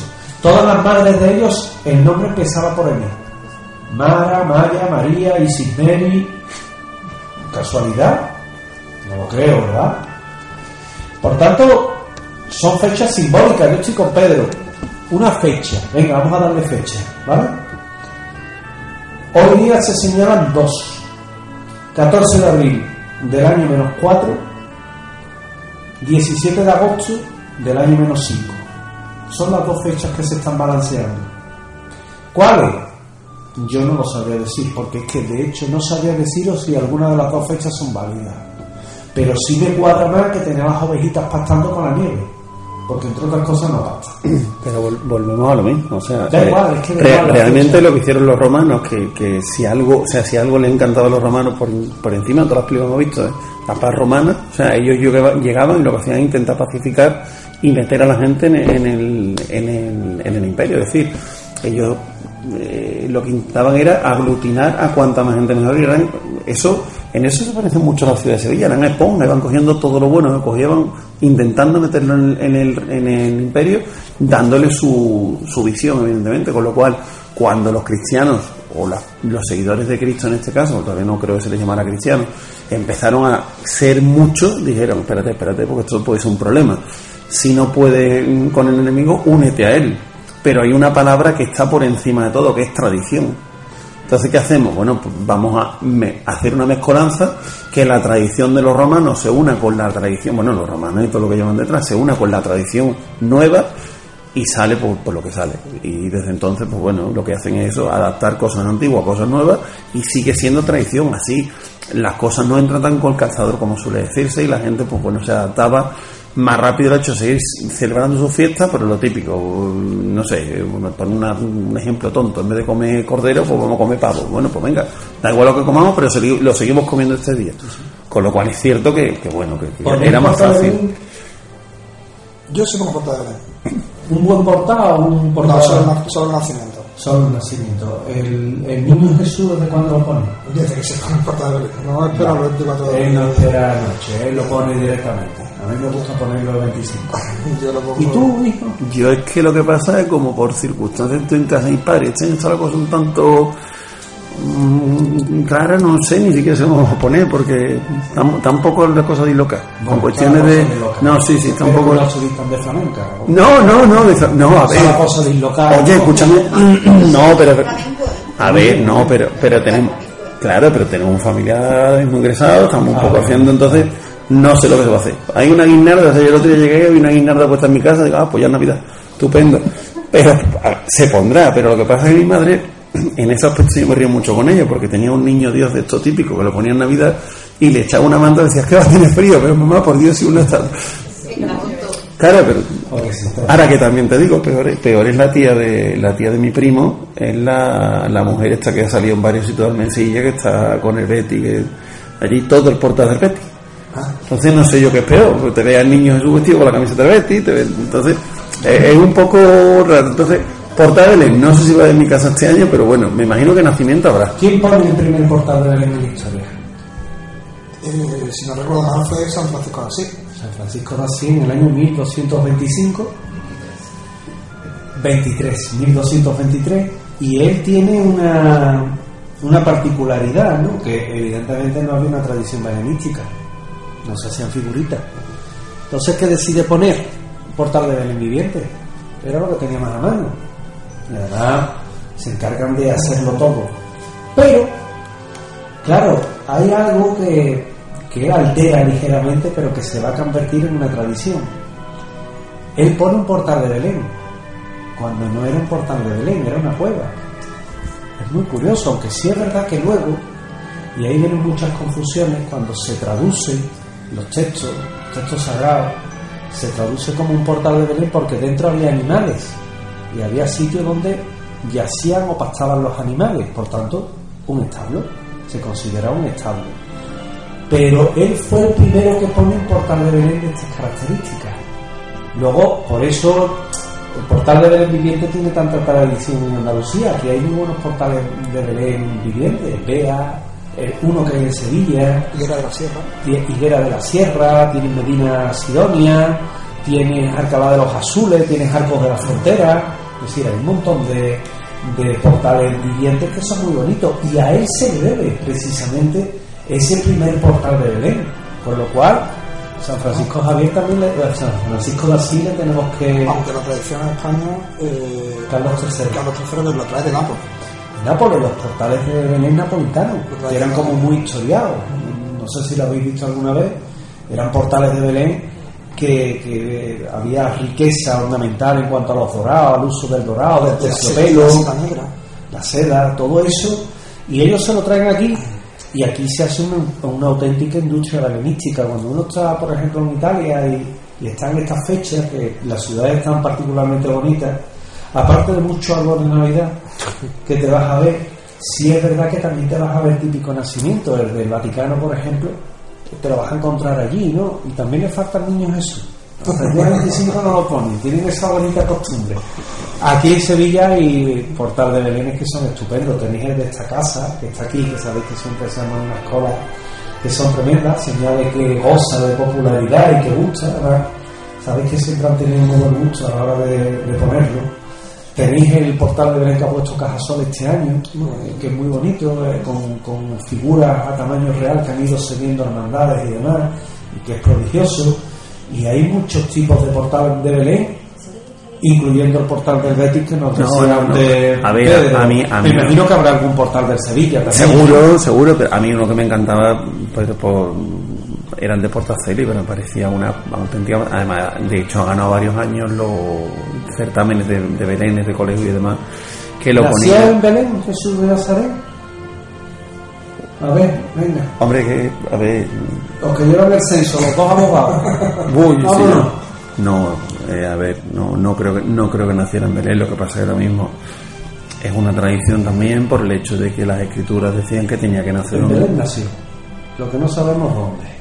Si tú vas a Belén hoy día, Bueno, ya, a te vas a encontrar la iglesia de la Natividad, te vas a encontrar el, el típico, bajas a una- un pequeño recinto que hay en una iglesia, y luego hay un sitio que a mí me gusta mucho, que es el, el pozo, en este caso, de, de Belén, un pozo que hay allí, que está además dividido entre las cuatro facciones, entre cristianos, ortodoxos, coptos y armenios, sabéis que no tienen muy buena relación los unos con los otros, eso pasa, pero que están allí y las investigaciones que hay hechas a nivel de cata arqueológica, hombre, verás, esto es como todo, ¿no? No te vas a encontrar las escrituras, el portal de Belén donde nació el niño Jesús, eso no te lo vas a encontrar. Y que es muy difícil determinar los santos lugares también es verdad, ¿no? Hay algunos que son simbólicos, pues entre otras cosas porque Jerusalén, por ejemplo, la arrasaron en el año 70 el general Tito, que luego sería emperador, eh, arrasa Jerusalén. Entonces, lo que antes estaba fuera de las murallas, hoy está dentro de las murallas y es un contrasentido. Pero es un contrasentido desde la óptica del hombre del siglo XXI, no desde la óptica del, del hombre del siglo I, que el monte de Jerusalén era más chica, el recorrido del muro quedaba en una de las puertas. Y sí, tiene su sentido, ¿no? Yo hablaba hace poco con Antonio Puente Mayor en el último programa de Andalucía Paranormal y él me lo comentaba que incluso cuando vas allí a- al monte de al, al Gólgota, al que debe de ser el Gólgota, bajas a una cueva y te enseñan la cueva de Adán, que es la tradición además que es muy desconocida, que tiene el monte Gólgota, que se llamaba Calvario o monte de Adán, porque recordaba precisamente a todo ello y te dejan bajar abajo y te lo encuentras, ¿no? Entonces son, son simbólicos, pero hay muchos de ellos que son simbólicos, como decía, como cuando hoy se va viendo la Vía Dolorosa y, y realmente la Vía Dolorosa está 12 metros más para abajo y con otros recorridos. Pero bueno, mejor eso que nada, como yo suelo decir. O no, no, también te a la gente que tiene el síndrome de Jerusalén. ¿No sabéis lo que es eso? No. ¿Sabéis lo que es eso? Entonces, hay personas que van allí y que cuando llevan unos días le empiezan a doler costados, las palmas de las manos, sí, sí, sí. Y se le llama síndrome de Jerusalén. No, es, no, no os estoy mintiendo, ¿eh? es verdad, se puede, se puede ver. Entonces te encuentras también personas que tienen un alto grado de sugestión. Nació Belén, eso sí lo sabemos. La estrella de Belén. A ver, ¿qué fue la estrella de Belén? No me digas un morning, por favor. Bueno, Bueno, todo- bueno, no, no. De, todo hay, pero imagino que sería pues, algún cometa que, que quizás incluso por, eh, el- el- por cuando pasó por la Tierra se puede incluso aproximar al nacimiento de... Hay uno que es el Halley, que, que encajaba, que pasaba en el menos 7, pero eso choca directamente con la fecha que tenemos de la matanza de los inocentes, que fue entre el menos 4 y el menos 5. El Halley sí pasó, pero no cuadraría con la matanza de los inocentes. Ahora, si cuadramos la matanza de los inocentes, que es un hecho histórico real, otra cosa es cuántos niños por desgracia mataron, si mataron a 12 o mataron a 1200, no lo sabemos. Pero también es cierto que si cuadramos la matanza de los inocentes con una conjunción que hubo muy luminosa de Júpiter con Saturno en la constelación de Pisces, ¿qué te encuentras? Te encuentras precisamente que es un punto muy luminoso en el cielo. Lo que no podemos entender nunca en la vida es que una estrella entró en nuestro sistema solar, se paseó y se fue. Porque eso es el equivalente a decir que un sol, como el nuestro, entró en nuestro sistema solar, pasó de largo y se largó.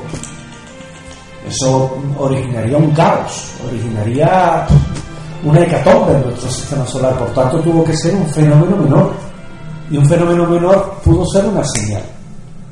Y esa señal luego se magnificó, ¿no? Era una estrella que iba guiando a los reyes magos, ¿no? Pudo ser un fenómeno óptico que estuvo visible en el cielo durante un par de días, tres días, y que fue una señal.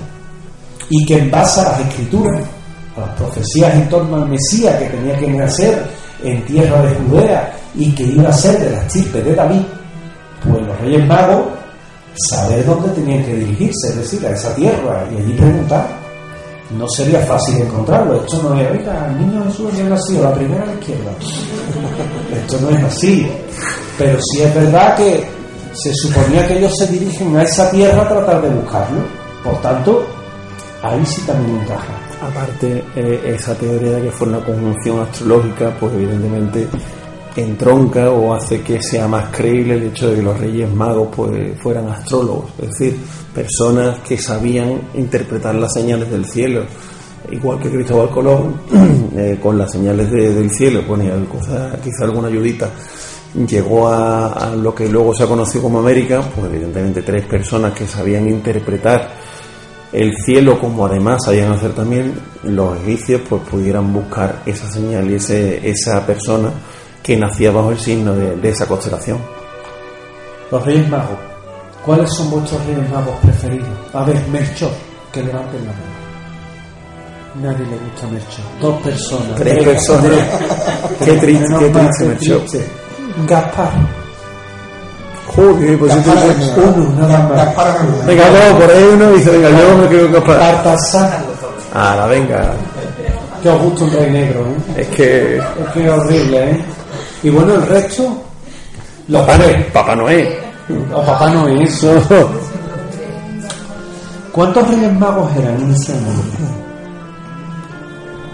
La primera representación que hay de los Reyes Magos está en la iglesia de Rávena de San Apolinar Nuevo y están esbozados, son muy esquemáticos, pero se pueden ver. Y eran tres Reyes Magos. Pero no siempre fueron tres reyes. Llegaron a ser 60, 33, 12, finalmente 3. Fueron los que llegaron. Empezaron 60, esto es como todo. Eh, mira, yo ya estoy yo no busco más. Ya me quedo por el camino, ya está bien. Y tres fueron los que aguantaron, aguantaron. ¿Pero qué tienen de común? ¿El qué? Es todos esos reyes magos. No es que, no, no, a ver, no sé si está refiriendo al número o. ¿El número? ¿Qué, tiene, ¿Qué tienen de común?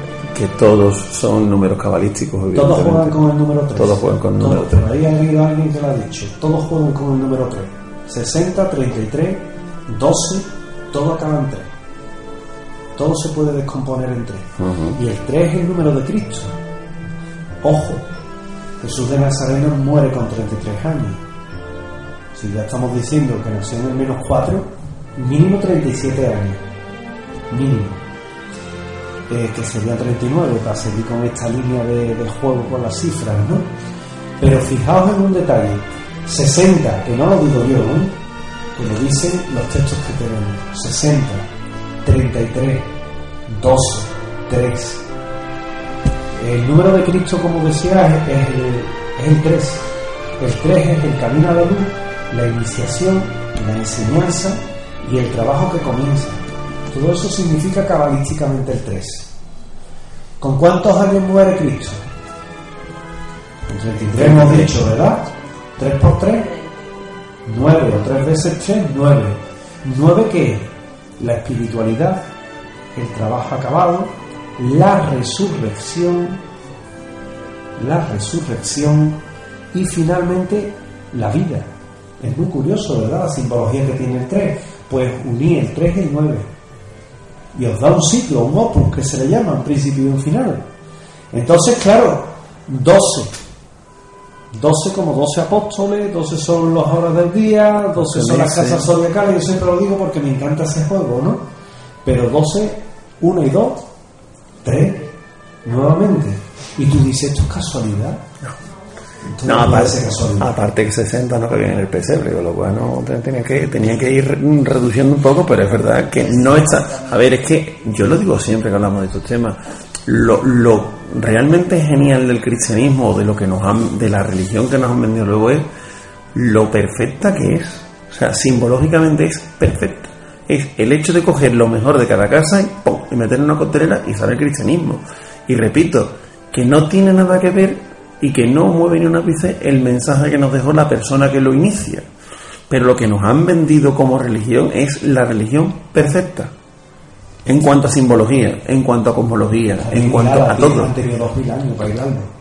Ya, pero venía la de antes, venía de, de la de ya, cuatro mil ya. años antes, es decir, Ya. es decir, que les dio tiempo de hilarlo, incluso de reilarlo luego. Vamos a ir acabando porque vienen otros compañeros a hacer otra- otros eventos aquí. Pero yo quiero acabar con una historia muy bonita que me contó. Está ahí, enfrente. Y lo puede contar él. Claro. La puede, la puede contar él. Porque yo no la conocía. Y me la contó hace ya unos años porque nuestra amistad viene ya de lejos. Eh, no es centenaria, pero vamos, casi casi.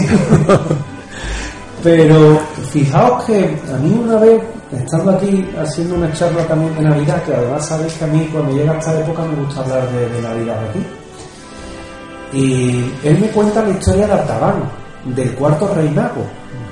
Y a mí la verdad es que aquella historia, bueno, aquella historia me encantó. Y, y yo pues desde entonces la he incorporado a todas estas charlas que se dan en esta, en esta fecha. ¿no?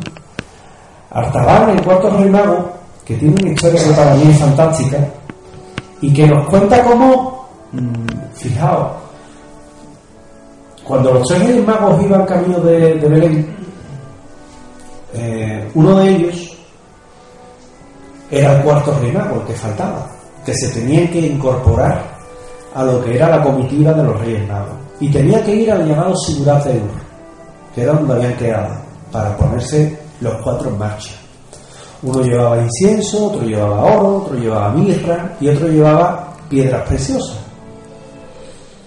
Van por el camino, pero el cuarto rey mago, Artaban, no llegaba. Así que, que los tres reyes magos deciden irse. Ya los cogerá.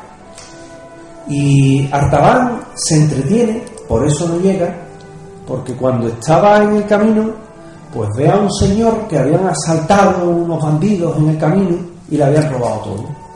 Y este hombre se apiadó de él y le da una de las piedras que llevaba, una de las piedras preciosas que llevaba. Le da un rubí, le dice, toma, para que un poco palíes lo que has perdido y puedas darle de comer a tu familia. Y siguió, pero cuando llegó ya no estaban los reyes magos. Así que, que él siguió aquella estrella y va a dar precisamente con, con el, el rey Herodes. ¿no? El rey Herodes le pregunta aquello de ¿hacia dónde te diriges? Pues yo vengo a adorar al rey de los judíos que ha nacido. El rey de los judíos era él. ¿Y qué hace? Pues que lo mete en la cárcel. Y lo tiene aquí 30 años metido en la cárcel pobre hombre. Cuando él sale, le dan las pertenencias que llevaba y se entera que en Jerusalén había un señor que había estado predicando un mensaje de paz, de amor. ¿Y él qué hace? Pues que se dirige hacia ese lugar porque cree que se trata de la misma persona que él había ido a adorar. En el camino, pues ven que están vendiendo a, a unas chicas como esclavas y él dice, esto no puede ser. Se paró otra vez, se entretuvo otra vez. Y lo único que le quedaba era un trozo de jaspe y se lo dio al mercader comprando la libertad de aquella joven. Cuando ya llega él allí arriba, donde estaba crucificado Jesús de Nazaret, pues él se hinca de rodillas y dice aquello de Jesús, te he fallado, perdóname, porque no he podido estar ni en el momento de tu nacimiento ni en el de tu muerte. Y dicen que Jesús de Nazaret en ese momento lo miró y le dice, en verdad, tú hoy estarás conmigo en el reino de los cielos, porque cuando encontraste a un necesitado, saciaste su necesidad, le diste de beber al sediento, le diste de comer al hambriento, liberaste al esclavo de sus ligaduras, y en verdad ese es al fin y al cabo el mensaje que él predicaba. Con lo cual se dice que Artaban en ese momento pues eh, queda prendido ante Jesús de Nazaret que fallece y el propio Artaban dice que lo acompaña también en ese último viaje, por lo cual a mí particularmente es una historia que siempre me gustó, siempre se la agradezco a mi amigo Praser que me la contara y que yo la pongo hoy como broche. Abre tus oídos se escuchan sonidos extraños. Susurros del más allá invaden tu radio. La historia y el enigma se abren paso a través de las ondas. Los especialistas más experimentados se reúnen cada viernes en esta sintonía. Únete a nosotros, amante de lo desconocido. Voces del misterio. Tu voz.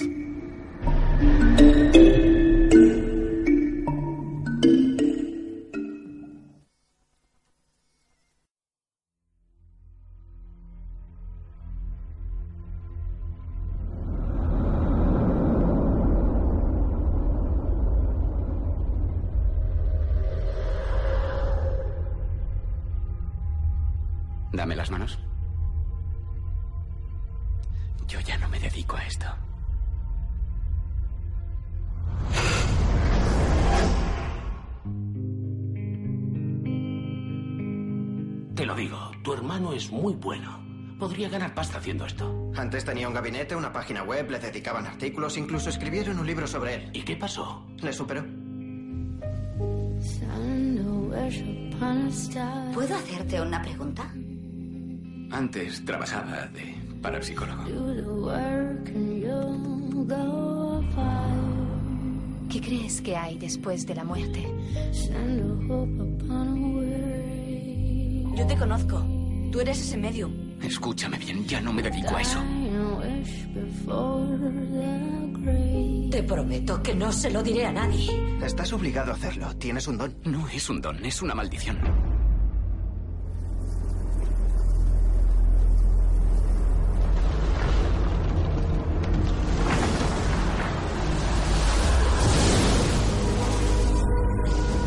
Creo que has experimentado la muerte.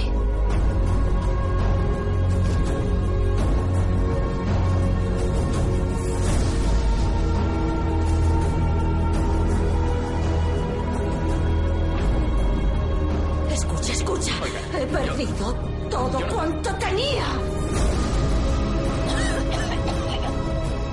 Si te preocupa estar solo, tranquilo. No lo estás.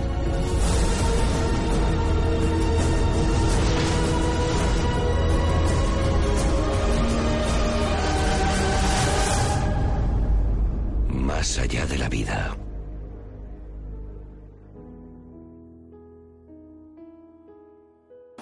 Hoy te quiero hablar de otros temas. Hoy te quiero hablar eh, de una experiencia cercana a la muerte, eh, precisamente en Huelva. Nada más y nada menos. Una experiencia cercana a la muerte que tiene la ocasión de vivir una, una amiga, ya es amiga, ella se llama María, y tuvo, bueno, tuvo el desgraciado incidente de tener un accidente de tráfico, un accidente de tráfico importante. María conducía de regreso a, a su casa, una tarde lluviosa de estas que hemos tenido últimamente, cuando un automóvil que venía en sentido contrario perdió el control.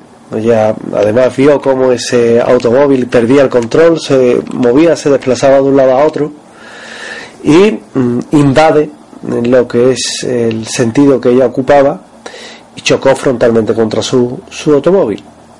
El impacto, bueno, pues el impacto mm, fue tan fuerte que el vehículo volcó y María quedó atrapada dentro, inconsciente y gravemente, gravemente herida. Eh, claro, con todo ello, mm, mientras estaba en el interior de, del automóvil, mientras estaba en el interior de su vehículo, que hay que decir eh, que estaba y que quedó mm, destrozado, María recuerda haber experimentado una sensación de paz, cómo su cuerpo se separaba de su cuerpo físico. Ella estaba inconsciente, aturdida, mm, podía escuchar voces de personas que llegaron al lugar del accidente para, para ayudarla, pero mientras tanto ella se sentía bien, flotaba sobre la escena del accidente, veía su propio cuerpo atrapado en el automóvil. Después de ser rescatada, es trasladada a urgencia de un hospital en Huelva y los médicos luchan por salvar su vida, la salvan. Durante su recuperación, María recordaba siempre con una intensidad muy amplia la sensación de paz que experimentó en el momento del accidente así como las visiones que tuvo mientras estaba inconsciente. Aunque ella no pudo superar los desafíos y, físicos que, muchas veces le expuso, por lo menos de forma inmediata, por las lesiones que tenía, más difíciles fueron las emocionales debido a las lesiones, la experiencia, bueno, pues le llevó a apreciar mejor la vida y a vivir con más gratitud. Es importante tener en cuenta que este tipo de experiencias cercanas a la muerte son muy personales y pueden variar mucho de una persona a otra y cada historia es única y refleja la complejidad propia de la vida humana. Eh, mantuvimos una entrevista con ella, corta, pues aún se fatiga mucho cuando, cuando habla y demás, y como consecuencia de esas secuelas. Y yo lo primero que le pregunté es si podría contarme su experiencia cercana a la muerte después de ese accidente de tráfico. Y ella me decía que era una tarde lluviosa, estaba conduciendo de regreso a su casa, que otro automóvil perdió el control, chocó contra ella, el impacto fue aterrador, tal y como ella lo recuerda, y sintió una gran sensación de confusión al principio, luego todo se volvió borroso y luego como si la desconectaran. María, después del impacto, me decía, recordó haber sentido una extraña sensación de paz. Aunque estaba confusa, estaba aturdida, podía escuchar las voces de, la gente que iba llegando a decirle, no te muevas, espérate, que vienen ya los bomberos, que vienen ya por ti. Pero lo cierto es que ella se sentía bien, como si estuviera flotando, como si viera el accidente como un espectador más. Ella vio su propio cuerpo atrapado en el automóvil Vio incluso unas heridas bastante feas que eh, tenía abierta en el brazo, en las piernas, quedó atrapada, quedó enclaustrada, digamos, en, en lo que es ese vehículo. Ella me decía que la sensación era surrealista. Dice, mira, yo nunca he creído demasiado en estas cosas, ¿no? Dice, más, yo cuando voy escuchando la radio y empiezo un programa de misterio, la apago cuando en casa eh, tienen puesto la televisión un domingo porque han visto los deportes o lo que sea y ponen cuarto milenio, lo apago, dice, porque es que no me gustan, dice, pero no por los programas en sí, sino por la temática, ¿no? Y, ella me decía que, que fue surrealista porque vio cómo mm, ella estaba allí y que estaba siendo mera espectadora de su propio accidente y que sintió una sensación de paz muy grande, pero al mismo tiempo eh, bueno, pues eh, esa, esa sensación aterradora de, decir, es que esa soy yo, eh, es que la que está dentro soy yo, y recuerda haber visto destellos de luz y tener la sensación que todo iba a estar bien, a pesar de la gravedad de, la situación que se estaba dando. Ella, además, me decía que aquella luz le llamó la atención, que se fue acercando, que veía figuras borrosas que parecían ser personas, que a medida que se acercaban pudo reconocer a seres queridos que ya habían fallecido, y que fue muy reconfortante ver sus rostros y sentir que, que las recibían con, con amor y con calidez. Y era como si estuvieran allí para guiarle a un lugar de muchísima paz y muchísima más tranquilidad. Ella de hecho no se quería ir, no quería abandonar ese sitio se encontraba muy bien. Pero de repente despierta y se ve en una sala de un hospital y ahí empieza el drama, en los dolores, la rehabilitación, la recuperación. Ella me dijo que había sido un largo camino el que había recorrido para esa recuperación, tanto física como emocionalmente pero esa experiencia a ella particularmente mm, le hizo apreciar la vida de una manera que nunca antes había experimentado, que se sintió agradecida por cada día mm, que ha vivido y por la oportunidad de estar aquí, en este mundo nuestro, y que realmente es lo que valora en este momento. Y después de experimentar algo así, pues el aprecio, me decía, el aprecio por la vida se ha intensificado enormemente, aunque ella no tiene todas las respuestas sobre lo que experimentó, ahora sí es verdad que valora cada momento, cada relación, cada amigo que tiene, amiga que tiene, de una forma más profunda. Es más, incluso se ha dejado de relaciones banales, de gente que no le aporta, y ha acabado mm, por abandonar quizás esa, esa parte en la que tantas veces nos podemos encontrar desumidos en amistades que sabes que son interesadas o que no te aportan nada en el sentido de que eh, a un amigo no se le pide nada desde luego pero no aportan nada en tanto en cuanto lo único que hacen es parasitar a la persona. Y por tanto bueno pues ella decía que incluso de eso se había quitado que lo veía todo con más nitidez y que es su forma de ser ahora, que cuando algo no le gusta, pues simplemente se aparta, sin polémicas y sin problemas, y que trata de encontrar esa sensación de paz y de amor que experimentó en ese lugar y en ese punto en el que se encontraba que, que a ella particularmente me decía la había cambiado para siempre. Y es que las experiencias cercanas a la muerte tienen ese, esa forma de, de actuar sobre la persona. Eh, una persona puede eh, sufrir una de ellas y sufrir un cambio radical en su vida. Sufrir un cambio absolutamente mm, diametral, 180 grados a lo que, a lo que lleva. Y hay, hay doctores que realmente, como el doctor Van Drommel, que está realizando estudios realmente interesantes al amparo de lo que es eh, su propio hospital, el hospital donde trabaja, y son las experiencias cercanas a la muerte eventos, sucesos lúcidos que ocurren cuando una persona, bueno, eh, tiene tan comprometida su salud físicamente que puede morir. Evidentemente quien ha regresado de una experiencia cercana a la muerte nunca ha muerto, nunca ha fallecido. Esa persona eh, ha estado y puede haber estado muy grave, pero no ha fallecido. Nadie, nadie ha regresado de la muerte. Eso lo tenemos que tener claro, aunque sí es verdad que se han diagnosticado muertes clínicas y que posteriormente esa persona, pese a la muerte clínica diagnosticada, ha regresado.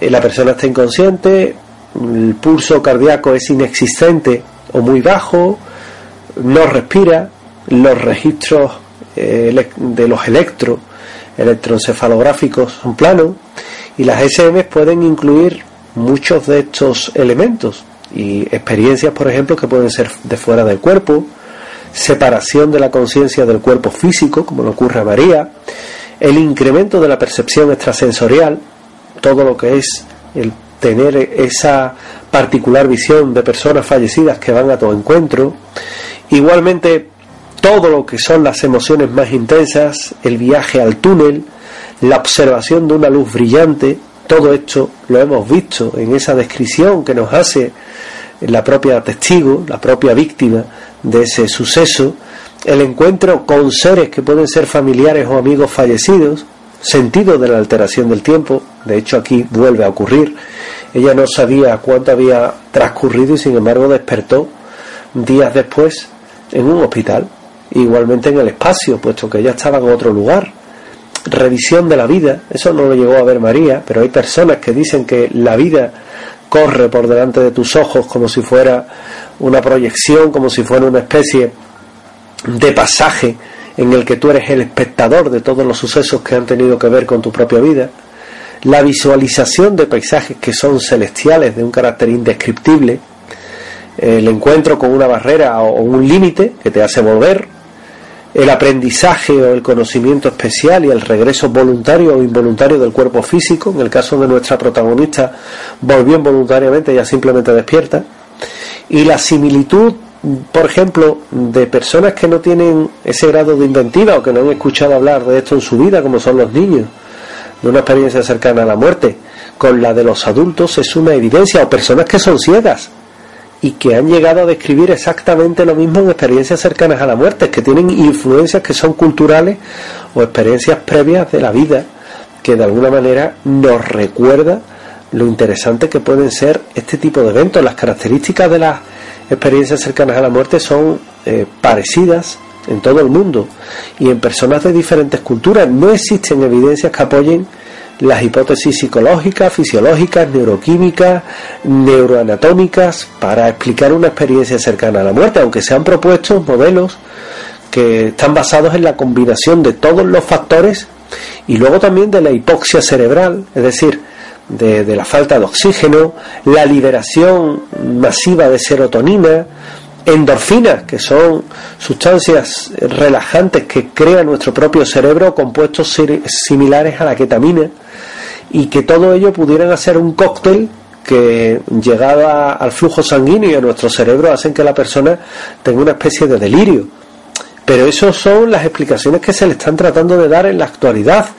Aunque los factores fisiológicos, psicológicos, socioculturales pueden interactuar con las experiencias cercanas a la muerte, las hipótesis que se han propuestas son meras especulaciones y a día de hoy de lo que no tenemos que tener ninguna duda, de lo que tenemos que tener muy claro, es que este tipo de hechos, este tipo de circunstancias es real. Son muchas las personas que la sufren. Son muchas las personas que de alguna forma se han visto inmersas, metidas directamente en este tipo de hechos, en este tipo de experiencias y todas cuentan lo mismo. Da igual la cultura, da igual el credo, da igual el nivel cultural, da igual el nivel social, da igual el dinero, da igual todo. Es decir, da igual todo. Las personas tienen las mismas eh, sensaciones, las mismos, eh, eh, los mismos pasajes por donde va transcurriendo esa particular experiencia. Y hoy, antiguamente se encuadraba todo dentro del misterio, dentro de lo que es la propia persona, que bueno, que puede llegar a, generar, como comentaba anteriormente, este tipo de, sustancias en el cerebro que hagan que, que crean que está sufriendo una SM, pero ¿cómo explicar, por ejemplo, las personas que han podido describir cómo iba un familiar suyo que estaba en la sala de espera ese día, cómo mm, le ha contado las conversaciones que tenía, incluso algún reproche, aquellos reproches de eh, estando en la sala de espera, le decías a, a nuestro cuñado, si es que siempre va corriendo, si es que siempre va como las locas de un lado a otro, si esto tenía que pasar. Y claro, esas son conversaciones que solo sabe la persona que, la ha verbalizado, que la ha tenido. No tiene por qué saberlo nadie más. Y sin embargo, así lo ha contado, así lo han recreado y así eh, lo han narrado de una forma que evidentemente eh, a día de hoy no cabe ninguna duda que las experiencias son algo real. El propio doctor Raymond Moody, que fue un, es un psiquiatra estadounidense que escribió un libro, Vida después de la vida, de 1975, él eh, creía que cualquier experiencia perceptual consciente que tenga lugar en una situación de proximidad a la muerte es una SM. Y Raymond Moody estableció una serie de tipologías y afirmó haber encontrado testimonios a todas ellas. Por ejemplo, esas tipologías eh, suceden cuando la situación en la que el sujeto cree que va a morir pero sobrevive se producen experiencias cercanas a la muerte. Igualmente la, en la situación en la que el sujeto se encuentra en un estado grave, que ya los médicos han levantado las manos, pero la muerte clínica no llega a producirse y el sujeto se, se recupera. O la situación de muerte clínica en la que una persona sobrevive a una reanimación, pese a que ya se haya eh, levantado eh, eh, lo que es el acta de defunción situación de muerte clínica, que son las más normales, en las que en un primer momento los intentos de reanimación no dan resultado y por eso se dictamina el fallecimiento y la persona vuelve a la vida. Es esa muerte clínica en la que también hay personas que ni siquiera se les realiza la reanimación, se dictamina directamente el fallecimiento porque las pruebas así lo indican y sin embargo revive. O la situación en la cual una vez eh, la persona ha fallecido, incluso en el depósito de cadáveres ya, la persona revive con el consiguiente susto que le da el forense. Es decir, son situaciones que son complicadas y no son los que haya tocado el doctor Raymond Moody, porque también nos encontramos que Bruce Grayson, un psiquiatra estadounidense, también dijo como eh, que las GSM eran algo profundamente trascendental, cargado de subjetividad, y también decía que eran experiencias inusuales, frecuentemente realistas, y que son muy transformadores, como son el caso, o es el caso que tuvo María, y que la gente que ha estado fisiológicamente cerca de la muerte o psicológicamente cerca de la muerte son las que, desde luego, la estaban viviendo de una forma eh, eh, más intensa. Hay otro, un parapsicólogo, eh, David Scott Rogo, que él comentaba que la muerte del paciente se puede producir y sin embargo esa persona revivir, revivir con una experiencia que previamente es extracorpórea, eh, que durante el episodio de la muerte procede a ver una serie de observaciones y que esa experiencia extracorpórea es una sensación de dejar el cuerpo y funcionar como si estuviera fuera de él, entrar en un lugar físico pero trascendental y separado del mundo normal, que es el mundo este en el que habitamos, o por ejemplo el cardiólogo holandés al cual me he referido anteriormente, Pim van Lommel, el cual investiga en la actualidad, yo creo que mejor que nadie, el fenómeno de, de la CCM, y él comenta cómo es un estado especial de conciencia en la que la persona entra cuando hay una muerte física, psicológica o incluso emocional, que también se puede llegar a dar, y que es una fenomenología que según han descrito los eh, estudiosos, tienen 15 pasos. La separación de la conciencia del cuerpo, experiencia extracorpórea, la, percepción sensorial, la sensación de realidad, la rapidez de pensamiento, la sensación de paz, la, lo que es el sentido de la alteración del tiempo, el viaje a través de un túnel de luz, el encuentro con esa luz, el encuentro con un paisaje que puede ser considerado como paradisiaco, encuentros con personas que han fallecido, incluso ángeles, eh, místicos, una revisión de toda la vida, experiencia precognitiva, omnisciencia, que es la sensación de conocer todo acerca del universo y de uno mismo, el encuentro límite o barrera, que es cuando llega un límite, un punto de no retorno, y si decide cruzarlo, ya no puede volver al mundo nuestro. Con lo cual ahí es cuando es el momento en el que la persona sigue hacia adelante y se certifica el fallecimiento definitivo o regresa. Normalmente se representa como una especie de masa negra delante tuya, una corriente de agua, una niebla, una puerta, una cortina, todo lo que nos impide seguir nuestro avance y finalmente el regreso al cuerpo físico. Y también hay que decir algo, que muchas veces me lo han preguntado, eh, no todas las experiencias cercanas a la muerte son gratas, a veces son desagradables, como la presenta por ejemplo la película Ghost, en la que la persona tiene una experiencia desagradable, eh, la pérdida de control, tristeza, mm, de dejar atrás a, a los seres queridos, mm, bueno, pues le crea una ansiedad tremenda. En otras ocasiones también es que se siente arrastrado por una fuerza malvada y es atacada por seres oscuros, que es como si estuviera siendo condenado a una especie de abismo al que te ves abocado y que este tipo de experiencias cercanas a la muerte nos lo recuerda hoy día, que están más vigentes que nunca, que son muchas personas las que la viven, las que la han tenido la oportunidad de sentir, de vivir, de padecer y que de alguna forma para ellos sí estuvieron fallecidos en algún momento de esa experiencia, para otros tal vez no, pero para esas personas como es el caso de hoy, nuestra protagonista de María, desde luego fue real. Ella da gracias al cielo por estar aquí en el mundo de los vivos y desde luego también hay que decir que, como decía mi madre, mejor creerlo que no verlo porque si lo ves posiblemente es que te ha ocurrido algo muy grave.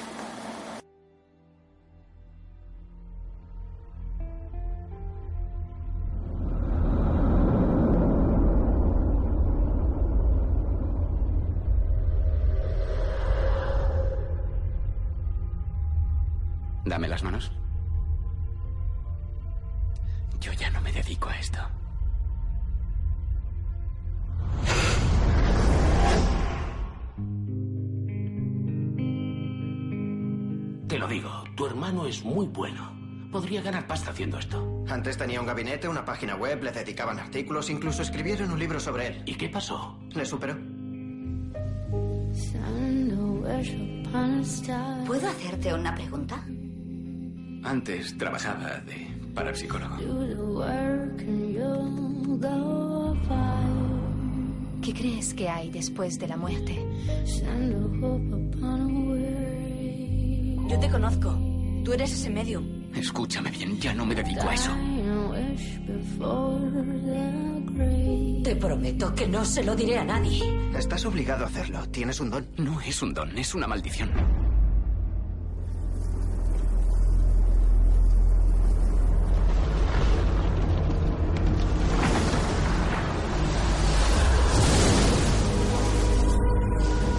Creo que has experimentado la muerte.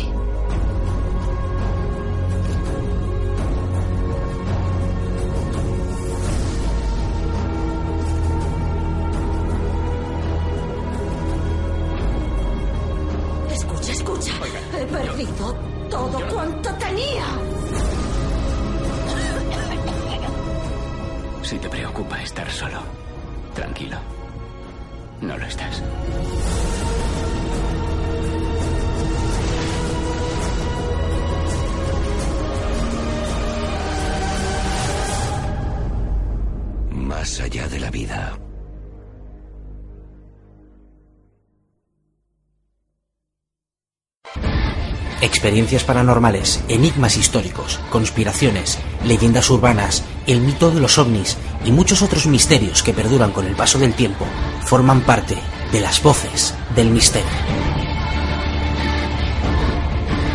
¿Crees que estás solo? Siempre hay alguien al otro lado. Voces del misterio.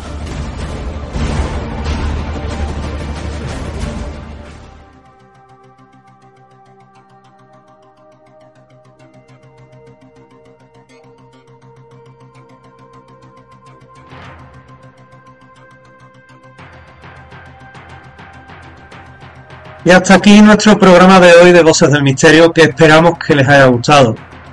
Un programa especial en el que hemos tratado de hacerle llegar un poco el balance del mundo del misterio en cuanto a nuestras visitas a sitios intrigantes y donde lo hemos pasado mal, donde hemos dado un buen repaso a lo que es la Navidad y también a una experiencia cercana a la muerte impactante. Sido el contenido de hoy de Voces del Misterio, pero recuerden que tienen una cita la próxima semana en esta misma emisora en Sevilla Fútbol Club Radio con nosotros. Hasta entonces, sean felices y felices fiestas.